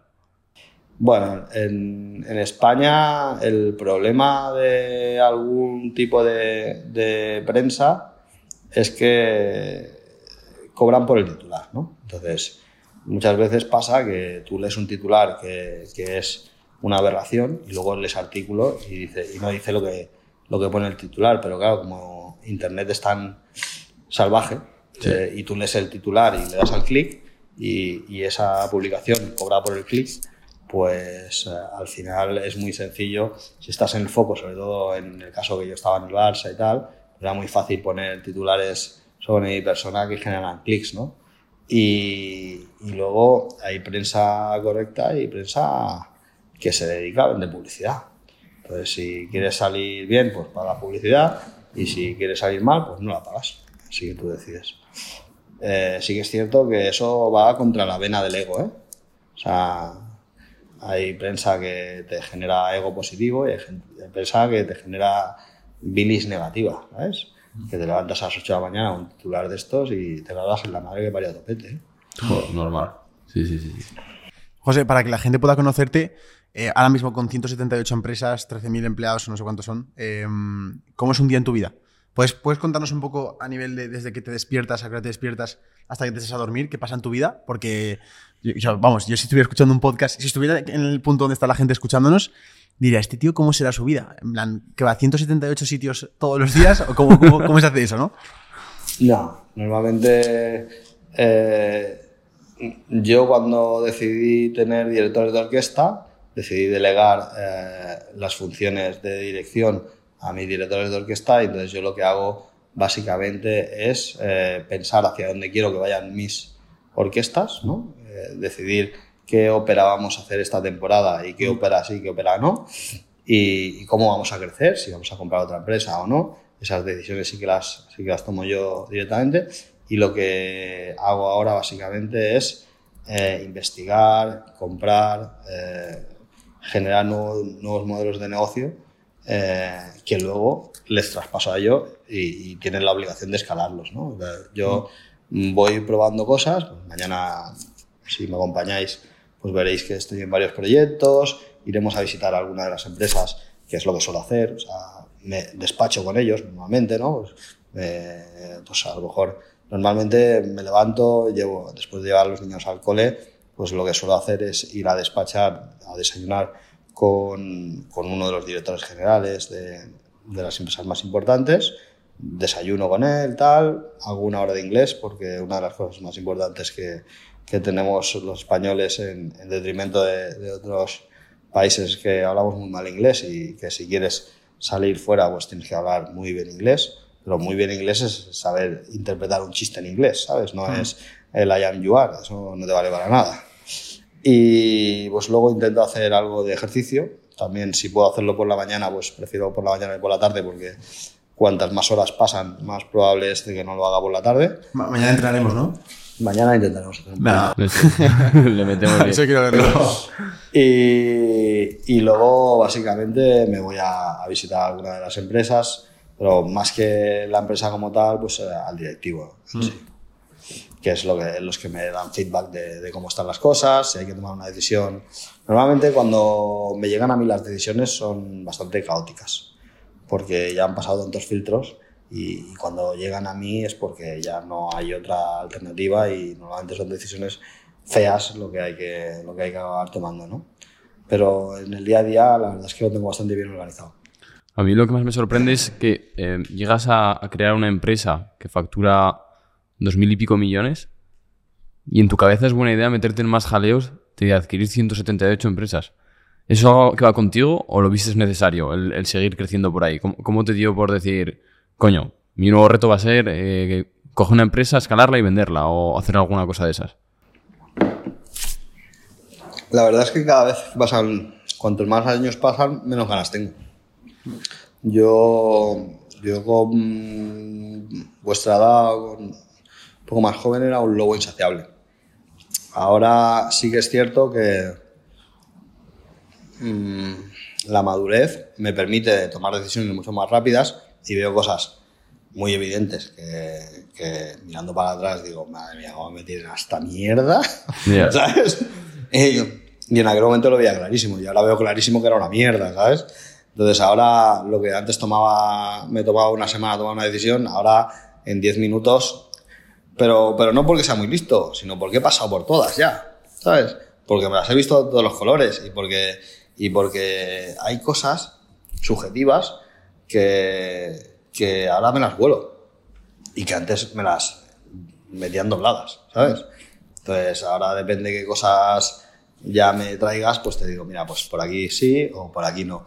La decisión es inmediata. Y antes me tomaba dos semanas. Y es más, tomaba la decisión y no sabía por qué la había tomado, O sea, que, que la experiencia ahora me, me, es un grado. La verdad es que, que, eso sí, pero sí que es cierto que yo soy un drogadicto de los modelos de negocio. Entonces, eh, necesito, por comparación, aplicar cosas que hago en electricidad con mi empresa médica o aplicar cosas que hago en mi empresa médica en mi empresa de alimentación o en mi empresa agrícola, ¿no? Entonces, eh, sí que mm, haciendo una mezcla de modelos de, diferentes empresas, hay veces que, que, es muy loco, ¿no? Porque dices, hostia, esto en, en empresas eléctricas solo lo haces tú. Y lo he hecho porque lo he copiado de otra cosa, ¿sabes? Porque me iba bien en otro sitio. Y a mí hay muchas veces que me llaman de una... Hay veces que voy a dar clases a escuelas de negocios, ¿no? Y hay una que es muy reputada que siempre me dicen, tú tienes que hacerte el máster en la escuela de negocios de no sé qué. Y, y, me lo regala el tío porque voy a dar clases a veces. Y digo, es que no voy a ir en mi vida. Porque si yo voy a la escuela de negocios, me vas a hacer pensar como todos los que salen de la escuela de negocios.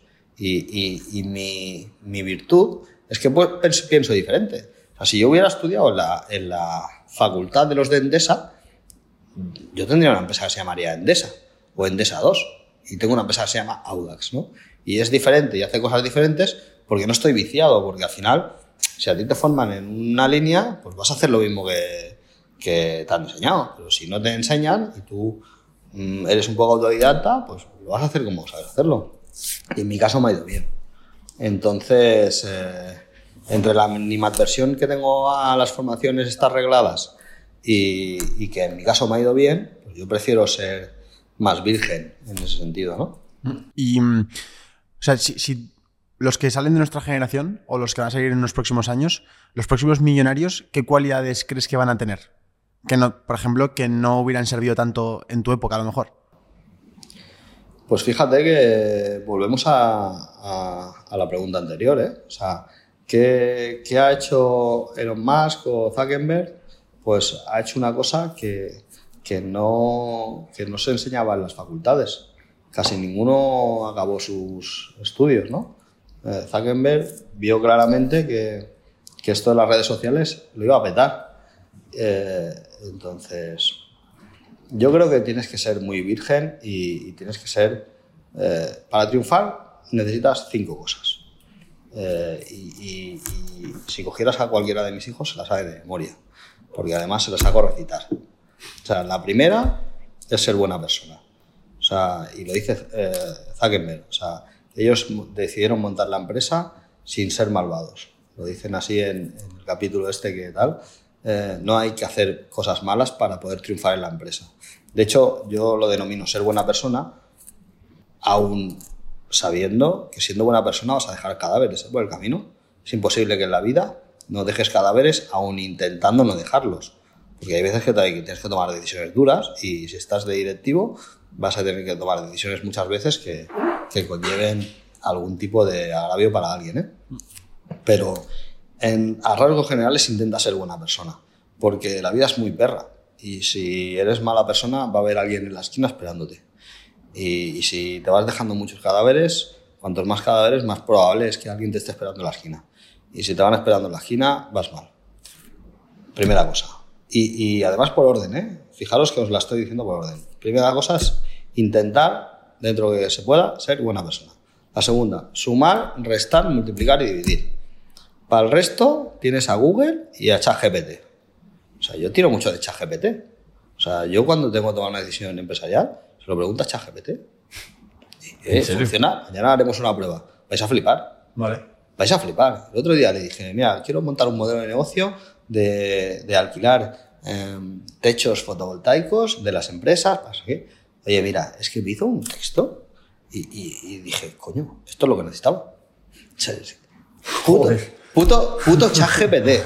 Puto chat GPT. Eso hay que preguntarle. El 4, ¿eh? No el 3, el 4. Puto chat GPT 4. O sea, eh, no aprendáis las partes de un puto volcán. Si queréis saber las partes de un volcán, miradlo en YouTube, tío. O sea, Claro. olvidaos. Entonces, no saquéis más de un 7 en la facultad. Es perder el tiempo. O sea, yo me acuerdo todavía de un amigo mío que repitió octavo de GB porque quería subir nota. Todavía me estoy riendo de él. O sea, es que, claro, ¿no? O sea, no, es que quiero repetir nota. Y Quiero subir nota. ¿Subir nota de qué? Tonto, el culo, ¿sabes? Tira para adelante. Es que es, que es para, para- darle una joya, ¿sabes? Luego le quitaban el bocadillo, normal. le quitaban el bollicao, es que es normal. Total. eh, sumar, restar, multiplicar y dividir. Para el resto tienes a la tecnología y cada vez va a ser peor. Tres, idiomas. No sé si esto que te estoy diciendo en el 3, a lo mejor de aquí 100 años no tiene sentido. ¿eh? Porque a lo mejor no hace falta saber inglés. Pero en estos momentos es importante. Yo hago una hora de inglés cada día. Pero no una hora de, drama- de gramática, no. Mañana verás que viene David, que es el profesor de inglés. Tenemos un profesor dentro de las compañías. Tú trabajas en mi compañía y tienes tu profesor de inglés que en función a tu nivel te dice a la hora que puedes ir a hacer inglés. Hostia. Y todos los de la compañía estudian inglés. Yo más, pues soy el CEO, y entonces yo lo tengo una hora al día. Y este tío desayuna conmigo, mañana bajaréis y, y durante la hora del desayuno hablamos en inglés. Yo hablo en inglés con mis directivos, porque aprendemos inglés, pero aprendemos a hablar inglés, no aprendemos el to be, ¿sabes? No aprendemos gramática, aprendemos a decir eh, qué coño hemos hecho el fin de semana en inglés. Y, y eso, pues, la verdad es que mejoras el inglés que te cagas. La cuarta, y en eso vosotros sois especialistas y por eso estoy yo aquí, es sociabilizar. O sea, yo eh, tengo los huevos pelados de conocer a gente mucho más inteligente que yo que vive en una cueva. Si tú eres tan inteligente y eres incapaz de sociabilizar y de comunicar, vosotros sois eh, cracks de la comunicación. Si no eres capaz de comunicar las cosas, eres un inútil. O sea, todo lo que haces no vale para nada. Porque los seres humanos tenemos una gran virtud que es sociabilizar y comunicar. Si no comunicas, o sea, puedes ser mejor de lo que quieras, no vas a ver ni Dios. Y la quinta, que es la única que no depende de ti, es la suerte. Y la suerte, yo he cambiado de opinión durante muchos años de mi vida, ¿no? Yo había veces que, por falsa modestia, cuando la gente me preguntaba, oye, tío, ¿cómo has logrado hacer esto en tan poco tiempo? Y decía, suerte. Los cojones 33.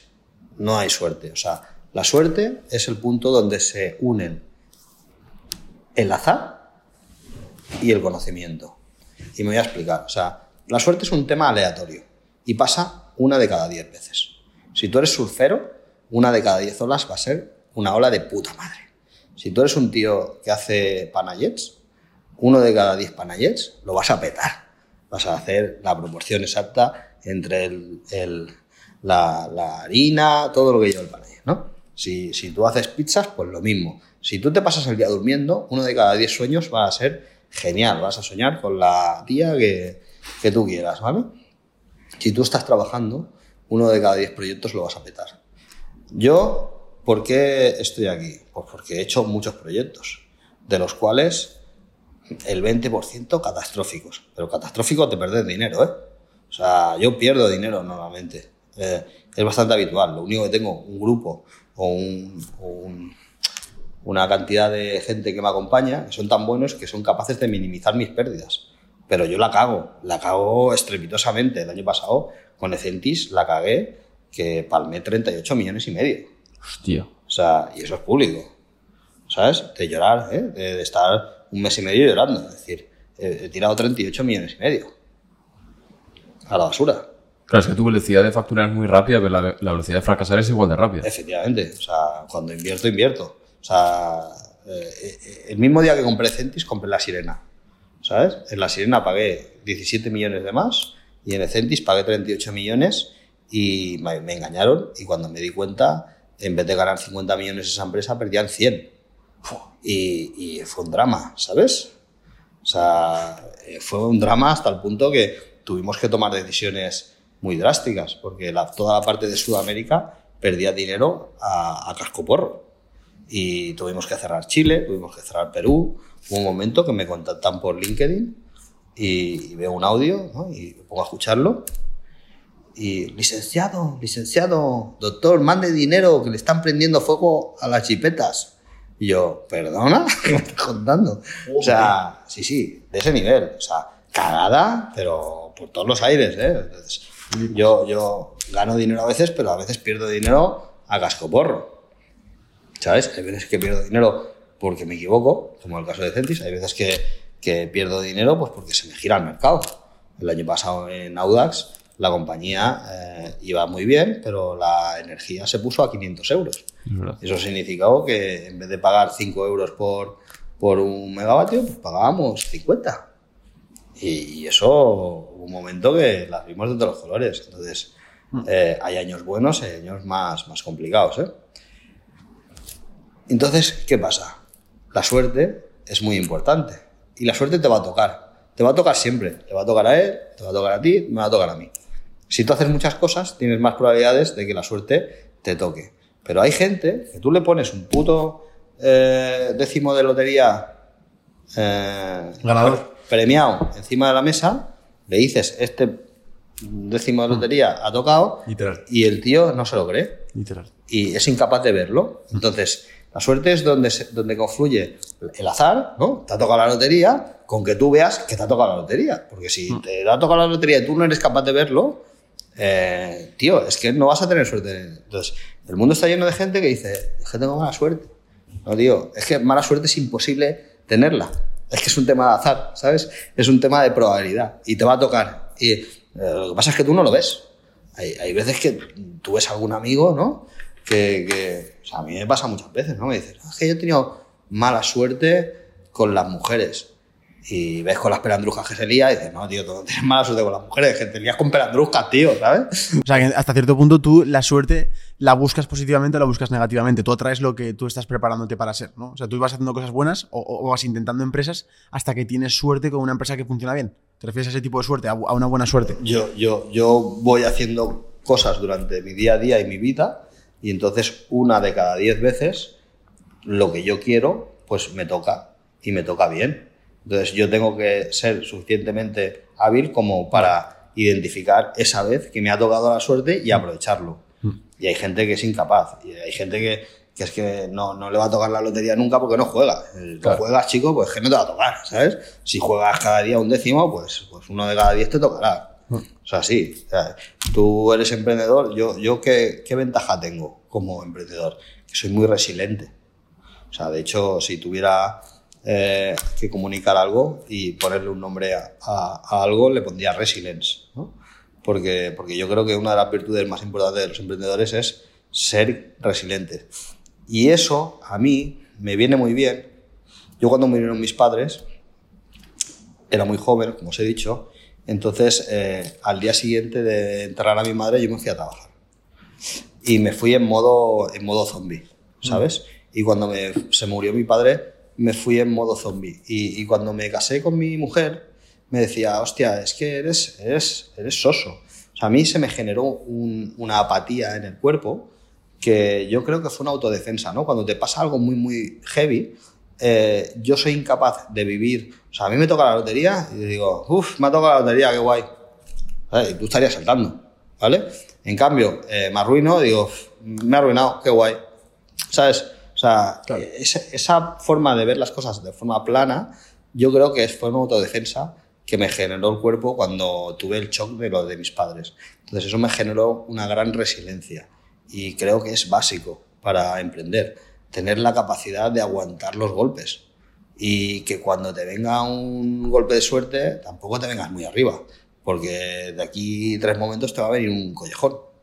Entonces es importante ser consciente de que, de que esto es un sub y baja y tienes que disfrutar el camino. O sea, lo importante, yo creo que lo más bonito es, es hacer el camino, porque al final es lo que hablábamos antes, ¿no? El dinero tiene una capacidad de, de dopamina limitado. Cuando ya te has comprado los juguetes, te has pagado la casa y, y más o menos tienes una mentalidad, no te voy a decir de pobre, pero, pero de persona normal, eh, ¿cuánto te puedes gastar al año? Obscenamente, 300.000. O sea, si tú no tienes que pagar pa- casa, ni piso, ni quieres comprarte ningún juguete, con 300.000 es que tienes que gastar obscenamente. Sí. Es que tienes que gastar 25.000 al mes, al mes, ¿eh? O sea, ¿qué haces para gastar 25.000 al mes? Bueno, si te gusta ir a comprar ropa cada semana, a mí no. O sea, yo tengo mi ropa y cuando ya tengo mi ropa, no quiero más ropa, ¿sabes? No tengo ningún interés. No me gustan los relojes. Claro, si te gusta almacenar cosas y coleccionar, puedes gastar obscenamente, pero si no te gusta almacenar coches, almacenar cosas en, en un armario, eh, a, a partir de 200 o 300 mil, es que no tienes huevos a gastártelos, macho. Entonces, la cantidad de dopamina que te genera el dinero es muy limitada. A partir de ahí tienes que buscar otro tipo de dopamina, porque si no, el ego, que es lo que hablábamos antes, eh, ¿cómo coño lo, lo- El ego es como un tiburón que necesita comer cada día. Y necesita, necesita, necesita, necesita darle algo. Entonces, el dinero eh, es, es poca carnaza para el ego. Necesitas otras cosas. ¿Qué es lo que te mueve ahora? Bueno, eh, al final, después de- del dinero y el ego, está el poder. Básicamente. Eh, la siguiente pantalla. O sea, yo me he pasado la primera pan- la pantalla de Marcianitos y, me, y he matado al monstruo, ¿sabes? La siguiente pantalla no me la he pasado todavía y yo creo que la segunda pantalla es poder. ¿Te- ¿Tú te ves parando alguna vez? De trabajar, no. De, de acumular, sí. Acumular no tiene sentido. Yo creo, yo creo que yo, yo en estos momentos me muevo por dinero como todo el mundo, pero yo tengo mis necesidades económicas cubiertas. O sea, yo ahora me muevo por otro tipo de motivaciones. ¿Sabes? Yo hay veces eh, que estoy en alguna reunión, que miro quién está a mi lado y que digo, hostia, si aquí hubiera una cámara, esto lo vendríamos a Netflix, ¿eh, nene? Pero, porque, porque me parece muy loco, ¿no? De donde vengo y verme pues, sentado con de, ver de quién y tal. Y, y teniendo, o sea, yo, yo ahora sí que es cierto que en tres llamadas me siento con quien quiera en España. Y, y eso sí que, sí que lo noto. Y, y hace 15 años no lo podía hacer. Y ahora sí, ¿sabes? Ahora tiro de un contacto, de otro, de otro y me siento... Yo quiero comprar esa empresa. Pues en tres contactos llego al tío. O quiero hacer negocios con una persona. En tres llamadas llego al tío. Y eso, eso, eso Eso es, muy, es bastante heavy. ¿eh? es heavy. Por eso, por eso en parte has tomado la decisión de empezar a aparecer más por redes sociales y de empezar a hacer contenido y compartir lo que sabes. Bueno, yo creo que lo de compartir lo que sé es una responsabilidad social. O sea, al final yo creo más en, en dar cañas que a mí me gustaría hacer dos cosas con mi presencia de contenidos. Yo creo que no sois conscientes los que estáis en redes sociales del poder que tenéis, de la capacidad de, de movimiento de gente, o sea, el poder que genera eso. Y, y después yo creo que los empresarios debe- tenemos la responsabilidad social de intentar ayudar a los nuevos empresarios eh, a, a poder coger atajos, ¿no? Y, y yo creo que mi conocimiento puede valer de atajos a mucha gente, ¿no? Y, y creo que, que hay veces que hace falta esta mentoría, ¿no? Entonces me gustaría pues intentar poder ayudar a la gente. O sea, a mí me hubiera encantado que me hubieran ayudado. Pues, o intentar poder pues, eh, poner luz en el camino de mucha gente. Esto va ligado un poco con el tema de la educación que hablábamos antes, como que no hay interés a que, a que salgan nuevos emprendedores. En España, totalmente, porque Sí, en en Estados. Unidos es como que se incentiva un poco más el emprendimiento. Aquí en España sí que es verdad que yo me he visto bastante perdido en ese aspecto. Bueno, al final, eh, cuando, cuando yo figuro la primera vez en, en la Forbes, eh, llamo al tío este y tal, me dice, mira, España es el lugar de Europa donde menos ha cambiado de manos la riqueza en los últimos 100 años. ¿no? Estamos en un sistema donde, donde lo interesante es generar gente pues que, que trabaje para otro y, y que seamos buenos ingenieros y que seamos buenos médicos, pero, pero tú vas a Estados Unidos y ves que la mentalidad es otra, ¿no? Y, y la riqueza que hay que generarla, sin duda, porque si no, eh, o sea, para repartir la riqueza, primero hay que generarla. Y cada vez queda menos gente en España que genere riqueza. Y los que la generan, muchos de ellos a la primera de cambio se piran. Y, y eso va un poco en relación a- al enamoramiento. ¿eh? O sea, tú es muy difícil eh, obligar a tu novia a estar contigo. La tienes que enamorar. Pues esto pasa lo mismo con la gente. ¿eh? O sea, resulta que los que más poder económico tienen son los que más facilidad tienen para irse. Entonces habría que hacer un planteamiento, porque si queremos que alguien pague la fiesta, eh, deberíamos eh, cada vez más incentivar que gente que se quede aquí, gracias a que quieran quedarse aquí, eh, pues pague la fiesta. Porque a nadie se nos escapa que vosotros vais a estar jodido con, con las pensiones. Y, y, joder, estar toda la vida trabajando, pagando un dineral para que no te quede en una triste pensión, pues es muy triste. Ahora, eh, toda la parte de, de invertir en empresas y demás, pero ¿qué parte tienes como inversión segura? ¿Inviertes en inmuebles, inviertes en criptomonedas, en acciones? Mira, yo invertí en, en Bitcoin. Yo creo que las criptos es una buena tecnología, pero está plagada de colgados. Entonces, yo como soy muy obsesivo con los proyectos, eh, empecé a invertir en Bitcoin cuando Bitcoin valía 1000 euros.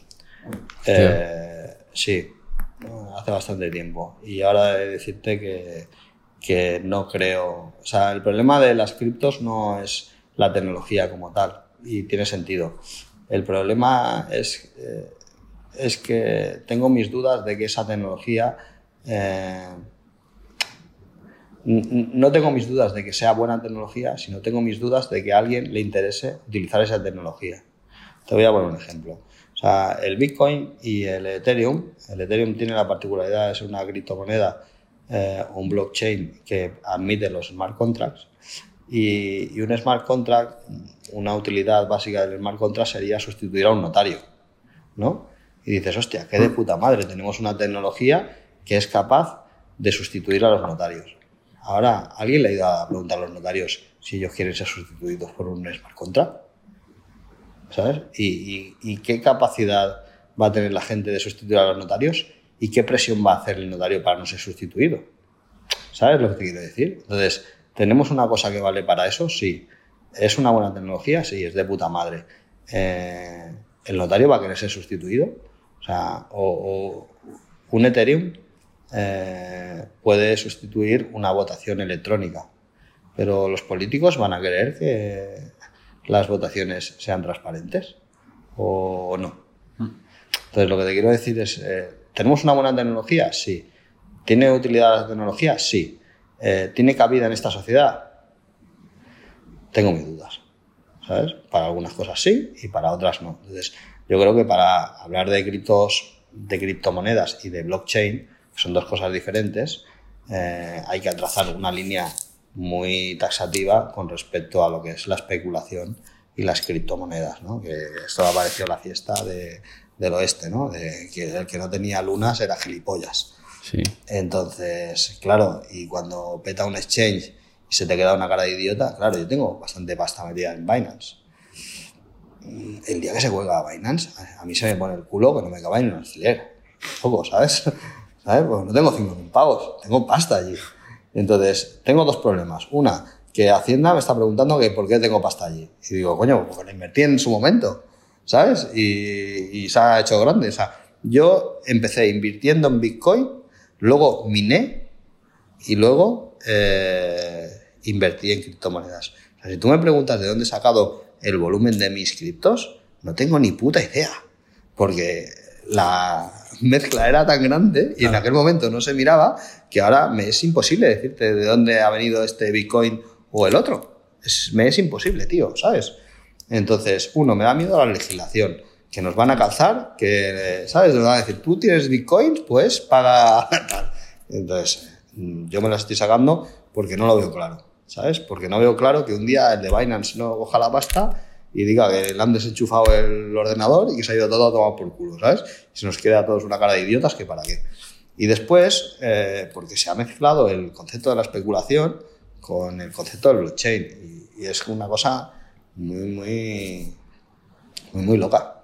Entonces, eh, yo tengo una opinión formada sobre el tema del blockchain y de la criptomoneda, pero está muy alejada a lo que se ha visto los últimos, el último año. O sea, Luna ha petado, macho. Y hay gente que todavía sigue invirtiendo en Luna. Luna ha petado, ¿sabes? No está en plano. Como... Claro. Sí, Pero de vez en cuando cinco gilipollas empiezan a comprar, sube y empiezan otros a comprar. Son gilipollas. O sea, que no tiene otro nombre, ¿sabes? Pero, eh, o sea, pero hablando del tema de la inversión, yo un día de mañana me- de repente me meto a mi cuenta del banco, tengo un millón de euros. ¿Cuál crees que es la forma más inteligente de mover ese millón de euros? Pues depende de lo que quieras hacer. No, no. O sea, yo quiero máxima riqueza. Máximo, o sea, quiero convertir eso en el máximo dinero posible. ¿Qué, qué es lo que debería hacer? ¿O qué es lo más inteligente, mejor dicho? Mira, lo más eficiente es montar una empresa desde cero, pero es lo más complicado. O sea, yo creo que yo lo he conseguido una vez y creo que me costaría mucho volverlo a hacer. O sea, y lo hice por inconsciencia y porque no tenía ni puta idea de lo que estaba haciendo. Eh, porque además atiné el modelo de negocio, atiné en el lugar, en el... ¿Sabes? Muy complicado, muy complicado. Eh, yo como soy, lo invertiría en una empresa, ¿sabes? O sea, en otra Lo- empresa. Lo tengo claro. Pero habría gente que te diría, ¿Pero te, te llegarías a jugártela todo el millón a una empresa? yo sí, Hostia. pero porque yo soy un colgado, ¿sabes? Porque yo si tuviera que volver a empezar, em- volvería a empezar desde cero y, y me lo jugaría, sí, como me lo jugué en su momento. A ver, las... l- Yo ahora lo tengo diversificado. Claro.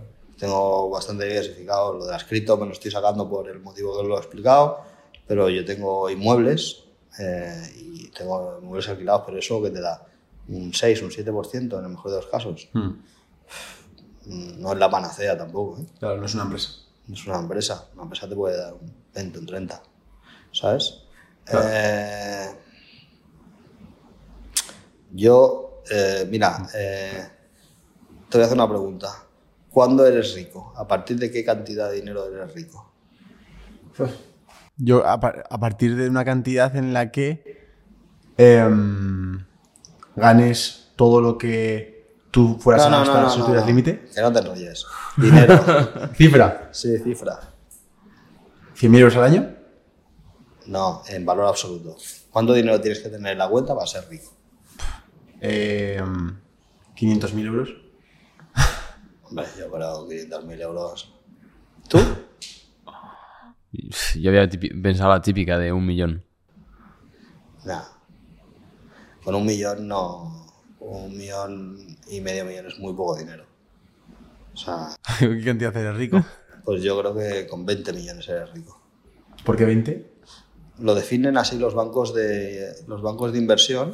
Una vez que empiezas a tener dinero, eh, empiezan a llamarte unos bichos raros que son los bancos de inversión.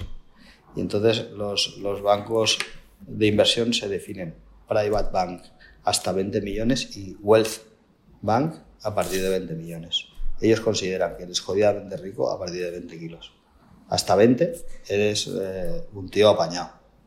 Y un millón, eres un mindundi, colega. ¿Tú cuándo, ¿Tú cuándo tuviste el primer millón? ¿Se me ¿Cómo- hace la cómo- pregunta broncano ahora o qué? Cuando- cuando- o sea, me refiero por, por entender la edad y el contexto que tú estabas viendo en ese momento. Claro, si fue después de la de, del Pasé- fracaso. yo pasé de. de. Hostia, es que no sé si contarte esta. esta. Pero a la falta que le digas tan específico, puedes decir algo más, más, más descafinado. a ver si no a enseñar la cuenta de Ari. Mira, yo, yo, yo fui rico eh, con lo de la bolsa. Yo, yo saqué mi compañía a bolsa y de tener una empresa que tenía una escritura, eh, pasé a tener una compañía que valía mil millones. Pero de golpe. eh, De un día para otro, sí. O sea, tú te echas a la cama un día, eh, pasas de- de tener lo que tengas a mil millones. Eh, patrimonio. Y, y yo, yo, yo, yo tenía una empresa que valía dinero, pero que bien, bien no sabía cuánto valía. Y, y entonces hubo un día que salió a bolsa y hice la fusión inversa esta que te dije, que Sí. aparte eh, tuvo la particularidad de esta matemática y tal. Y el día siguiente tenía una cuenta de la caixa con las acciones de mi empresa que ponía que tenía mil millones. Pero esas cifras, esas cifras existen. Madre. Sí, sí, no, no, y lo llega, ¿sabes? Pero, pero es como cuando tú inviertes en acciones de lo que sea, ¿no? Y dices, pues tienes invertido eh, 30.000 euros, ¿no? Y lo ves en la cuenta del banco, ¿no? Las acciones valen 30.000. Pues yo tenía no sé cuántos millones de acciones de mi compañía y valían mil millones. ¿Qué, qué piensas tú en ese momento? Pues ¿Cómo- ese, cómo lo vives? ese momento, eh, me acuerdo que lo miraba cada día, o lo miraba varias veces al día, ¿sabes? Eso, sí la dopamina, eso ¿Cómo la dopamina. ¿Cómo mola, sabes?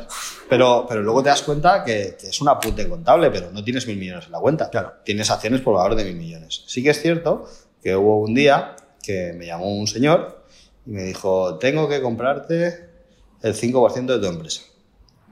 Y yo, bueno, está bien, puedes comprarla. Dice, no, no puedo ir a comprarla al mercado, tengo que comprar, eh, la, te la tengo que comprar a ti, porque tú eres el que las tienes.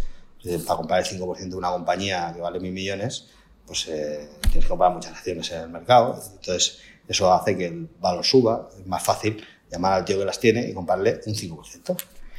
Y digo, bueno, pues ya sabes cómo funciona esto, cuánto, a cuánto están cotizando. Y, bueno, cotizan ahora a 2.30, dame un descuento. Digo, a 2.20. Y dije, a 2.20, ¿sabes? Yo no era muy consciente de tal. Y me dice, el tío, dice, venga, vale, te mando la transferencia. Eso fue en una caravana de... Estaba en la ronda de edad, en una caravana, esperando, pi, pi, pitando un tal, no sé qué. Y tú por teléfono haciendo esta operación. Sí, o sea, me duró 30 segundos la operación. Y, y por la tarde recibí 56 millones de euros en la cuenta. Y esos sí que fueron. Me reviento la puta cara, te lo juro. Y, eso- y esos, y, esos, y esos sí que fueron de verdad. Esos estaban para gastar ya, ¿no? Eso, eso, eso sí que habían pasado de la cuenta de valores a, lo- a la cuenta de dinerito contable. Y esos, y esos, ahí en ese momento sentí realmente que, que, Ahí sí, ¿no? que tenía dinero, sí. Hostia, pues tú eres rico entonces al final. Al final sí que le da para pagar la cena. Eso sí le da. Pero, bien. Vamos a tus hijos. A mí me explota la cabeza como un... O sea, yo he nacido en una familia de clase media, trabajadora, que mm, yo va- valoro muchísimo lo que son 1.000 euros y cuando gano un mes me- 10.000 euros digo, hostia, es que son 10.000 y me explota la cabeza. Vale. Tus hijos nacen en un contexto distinto. Entonces, ¿qué plan tienes tú para que sigan teniendo esta sensación que yo tengo de haber ganado un mes 10.000 euros y sentirme que soy millonario? ¿Entiendes? O sea, es como... O sea, ellos, ellos- ¿cómo, cómo consigues separarlo? Cada día que se levantan, les repito que aquí el único rico que hay en la casa soy yo. Ellos son pobres. Entonces, Ellos se vienen aquí porque ha habido una especie de... no, ellos tienen la suerte de ser mis hijos, pero, pero son pobres como ratas. O sea, que, Claro. que el otro día estaban de vacaciones y, y estaban ahí pintando.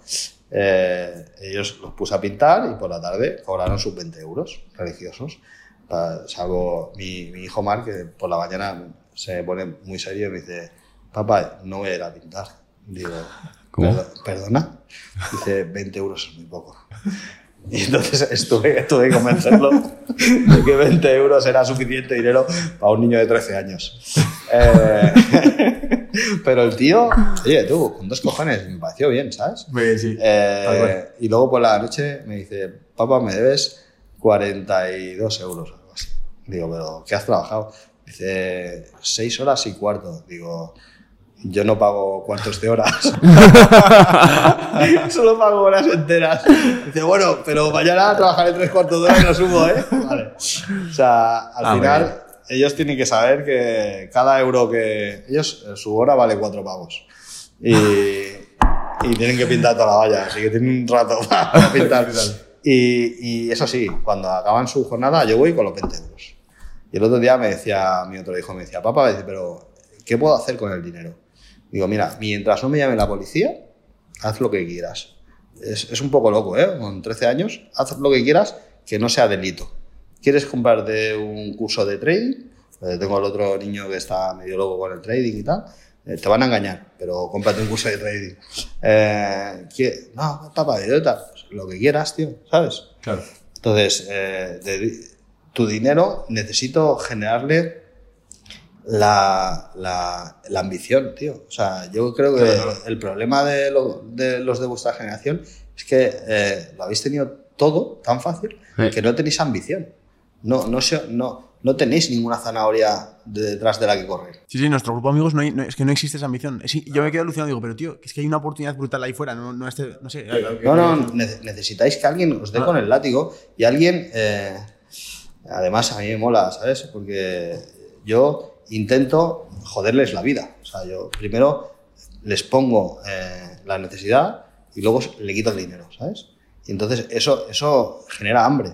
Sí. O sea, tú le enseñas a un niño 50 euros y le dices, mira qué guay, con esto te vas a poder comprar. y de repente haces así con los 50 euros. Te los guardas y dices, a curar. Y el niño aprende de golpe, Total. porque, porque es lo que necesita. O sea, si tú no tienes ninguna ganas de hacer algo por necesidad, el ser humano es vago por naturaleza. Entonces se va a sentar, se va a meter en la cueva y va a ver el de YouTube. Punto. O sea, tú tienes que generarle al niño, generarle a la persona las ganas de mejorar, de evolucionar, de, de comerse el mundo, tío. O sea, con 19 años, tío, te tienes que comer a la gacela. Porque es que si no, con 30, o sea, yo tengo 46 y empiezo a no tener tantas ganas, pero con, con 20 es que te arranco la oreja. Es que te arranco la oreja, te lo digo en serio. O sea, es que me comía el mundo, tío, no puede ser. O sea, hay que zarandear a la gente. No, no puede ser, tío. ¿Tú qué le dirías a ese José Elías de 20 años? Hostia, le diría que disfrutara de sus padres, tío. Que disfrutara de sus padres que... O sea, yo me da mucha rabia cuando veo a algunos amigos que me dicen, ah, me he peleado con mi padre. No tienes ni puta idea de lo que es no tenerlos. Ya. El otro día hablaba con un amigo mío que, oye, me sabe fatal, ¿eh? Pero había perdido a su padre, tiene 48 años y acaba de perder a su padre. Y, y yo, pues obviamente lo consolé, le di el pésame y tal, y dije, tío, ¿sabes lo afortunado que eres? Ya. Es que tus padres han visto a tus hijos. Te han. ¿Sabes? O sea, yo creo que no eres consciente de lo que tienes hasta que, hasta que, lo- hasta que no lo tienes. O hasta que viene alguien y te da un bofetón y te dice, tío, valora lo que tienes, coño. De hecho, tú en la, en la entrevista con, con Jordi Oli dijiste que cambiarías toda tu fortuna por, por volver atrás, allá atrás al tiempo. No tengo ninguna duda. Volvería a empezar, tío. Sí, sí. 13 años y para atrás. Venga, todos para atrás y, y- y a ver. Y, y- y me cambiaría por, por, por mí en un día que mi madre me estuviera pegando con las zapatillas, ¿sabes? El peor. El peor de los días, ¿sabes? Me cambiaría por ese día, ¿sabes? O sea, Claro. lo tengo clarísimo. Sí, sí, sí. La vida es maravillosa, tío. O sea, sin embargo, sí que ves el punto optimista de la vida, de que es, es muy bonita, pese a que te hayan pasado esas cosas tan malas. Es que es como lo que te decía antes, que el ser humano es, es tonto por naturaleza. Entonces, eh, nosotros somos agradecidos porque por comparación comparamos con un momento malo de nuestra vida. Si tú solamente vivieras momentos buenos en tu vida, al final te vuelves lerdo y, y crees que tienes una vida de mierda. Entonces, si tienes la gran ventaja de que te puedes arruinar y luego tener dinero y luego, ¿sabes? O sea, la vida es increíble Claro. porque si no realmente es muy aburrida. O sea, yo creo que haber nacido rico de los cojones desde el principio tiene que ser una coñazo, tío. Claro, lo divertido es esta aventura. Para mí sí. Claro. Sí, sí, para mí también. Para mí lo otro, mm, vamos, me cortaría las venas. ¿Tú, ¿Tú cómo haces para disfrutar el camino a la vez que te vienen hostias gordas como el año pasado, perder 38 millones? Llega un momento que te sientas y dices, bueno, esto está siendo divertido. El año pasado iba a, a masaje cada tres días del estrés. Y, y- y de ponerme a llorar, ¿eh? O sea, noches de llorar. De decir, me cago en la puta la que he liado, ¿sabes? Eh, soy gilipollas. ¿Para qué me meto en esto? ¿Para, para qué mierda me meto en esto? ¿sabes? Porque así como te digo que, ves la parte bonita de, que ves cómo vendes parte de tu empresa y te viene un pastizal, ves que coges esa parte de tu empresa y se la das a un tío que te ha engañado. O sea, dices, tío, me cago en su puta madre, ¿sabes? Entonces, eh, eso es delicado, eso es jodido. Tú, ahora, bueno, para la gente que esté viendo esto, eh, vas a empezar a hacer contenido. Entonces quiero que la gente que venga de Tengo un Plan vaya a apoyar a, José, que es, una persona que va a aprender muchísimo a la gente. Lo tendrá en la descripción del canal eh, y las redes sociales de él. Y mm, antes, antes de acabar, si tú, de todo lo que hemos hablado hasta aquí ahora, ¿hay algo que tú sientas que no hayamos compartido aún y que te gustaría dejar claro ese mensaje antes de despedirnos?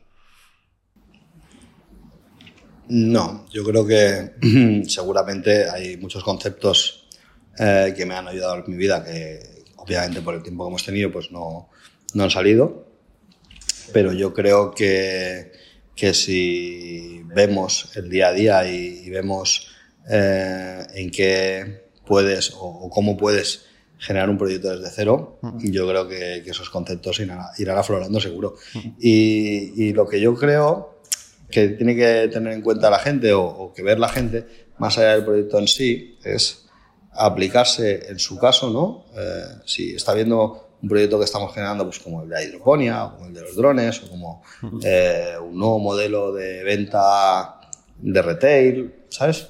Que, que se lo apliquen en su, en su empresa, ¿no? Y, y digan, hostia, si este tío lo soluciona así, quizás yo si sigo el mismo método, que tampoco, que ya verán que, que no es nada sofisticado, que es lo más garrulo del mundo, o sea, es intentar entender y poner sentido común a las cosas y tener algo de, de apoyo con gente que tiene más conocimiento que tú para, para aterrizar las ideas de una forma muy práctica, pero, pero yo creo que si la gente ve cómo alguien lo hace y cómo, mm, sin tener mucha idea de cualquier negocio, puedes acabar siendo un actor relevante en ese sector, yo creo que por comparación podrán aplicarlo en sus modelos de negocio. Y aparte, lo que me gustará o, o ya, ya, hago en estos momentos con gente que me contacta por LinkedIn, pero, pero eh, en este momento pues yo creo que lo podemos abrir más, es eh, hacer cierta mentoría ¿no? y a, ayudar o intentar solucionar dudas ¿no? en concreto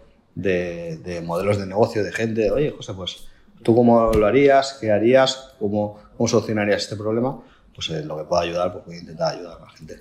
Joder, pues muchísimas gracias por tu tiempo. Es increíble. O sea, no sé, no sé en tu tiempo cuánto valen dos horas, pero probablemente no, no nos dé ni con lo que hemos ganado en, en este podcast ni, ni, en mil podcasts no, más. Ni de coña. Yo, yo, creo que en parte, yo, no sé Juan. De hecho, de hecho, creo que hay un artículo de prensa que cuantifica cuánto. ¿Cuánto vale tu hora? no, podéis leer. Este, este, vamos a ver ese dato. Eh, pero es que yo, cuando empezamos el podcast, Juan y yo, precisamente era para, por la gracia de que con la excusa del podcast surgieran contextos en los que te sientas cara a cara con gente así. Y bueno, yo no sé, Juan, pero yo ni de coña hubiera imaginado que en seis meses hubiéramos, nos estuviéramos sentando contigo. No, ni Entonces, yo me acuerdo que, bueno, te descubrí a través de, de lo de Évole y me vi tu capítulo repetido. Bueno, se lo enseñé a él, se lo enseñé sí, sí, a, mi, a, mi, a, mi, novia que hasta me lo, me lo quitaba del, del, portátil y yo se lo dije, le dije, lo tenemos que traer. Digo, si ha hecho una entrevista tiene que hacer otra con nosotros. Así que ha sido de estas primeras que digo, joder, lo hemos cumplido. Bueno, de hecho la habéis hecho en la misma mesa que... Sí, la misma. Que, que la hizo Évole, así que... Muchísimas gracias, eh, verdad, por tu tiempo, tío, y espero que a la gente le haya gustado de corazón y que, bueno, que hayan sacado el aprendizaje que nosotros hemos, nos hemos Eso es, y que se pasen por tu canal, Eso que es. es. un privilegio muy grande tener una persona así en, en YouTube. Literal. Muy bien, pues, oye, muchas gracias, sois unos cracks y espero que me acompañéis en, en algún en alguna parte de mi aprendizaje en tema de redes. Vamos, en todas. Seguro, 100%. En todas. Venga,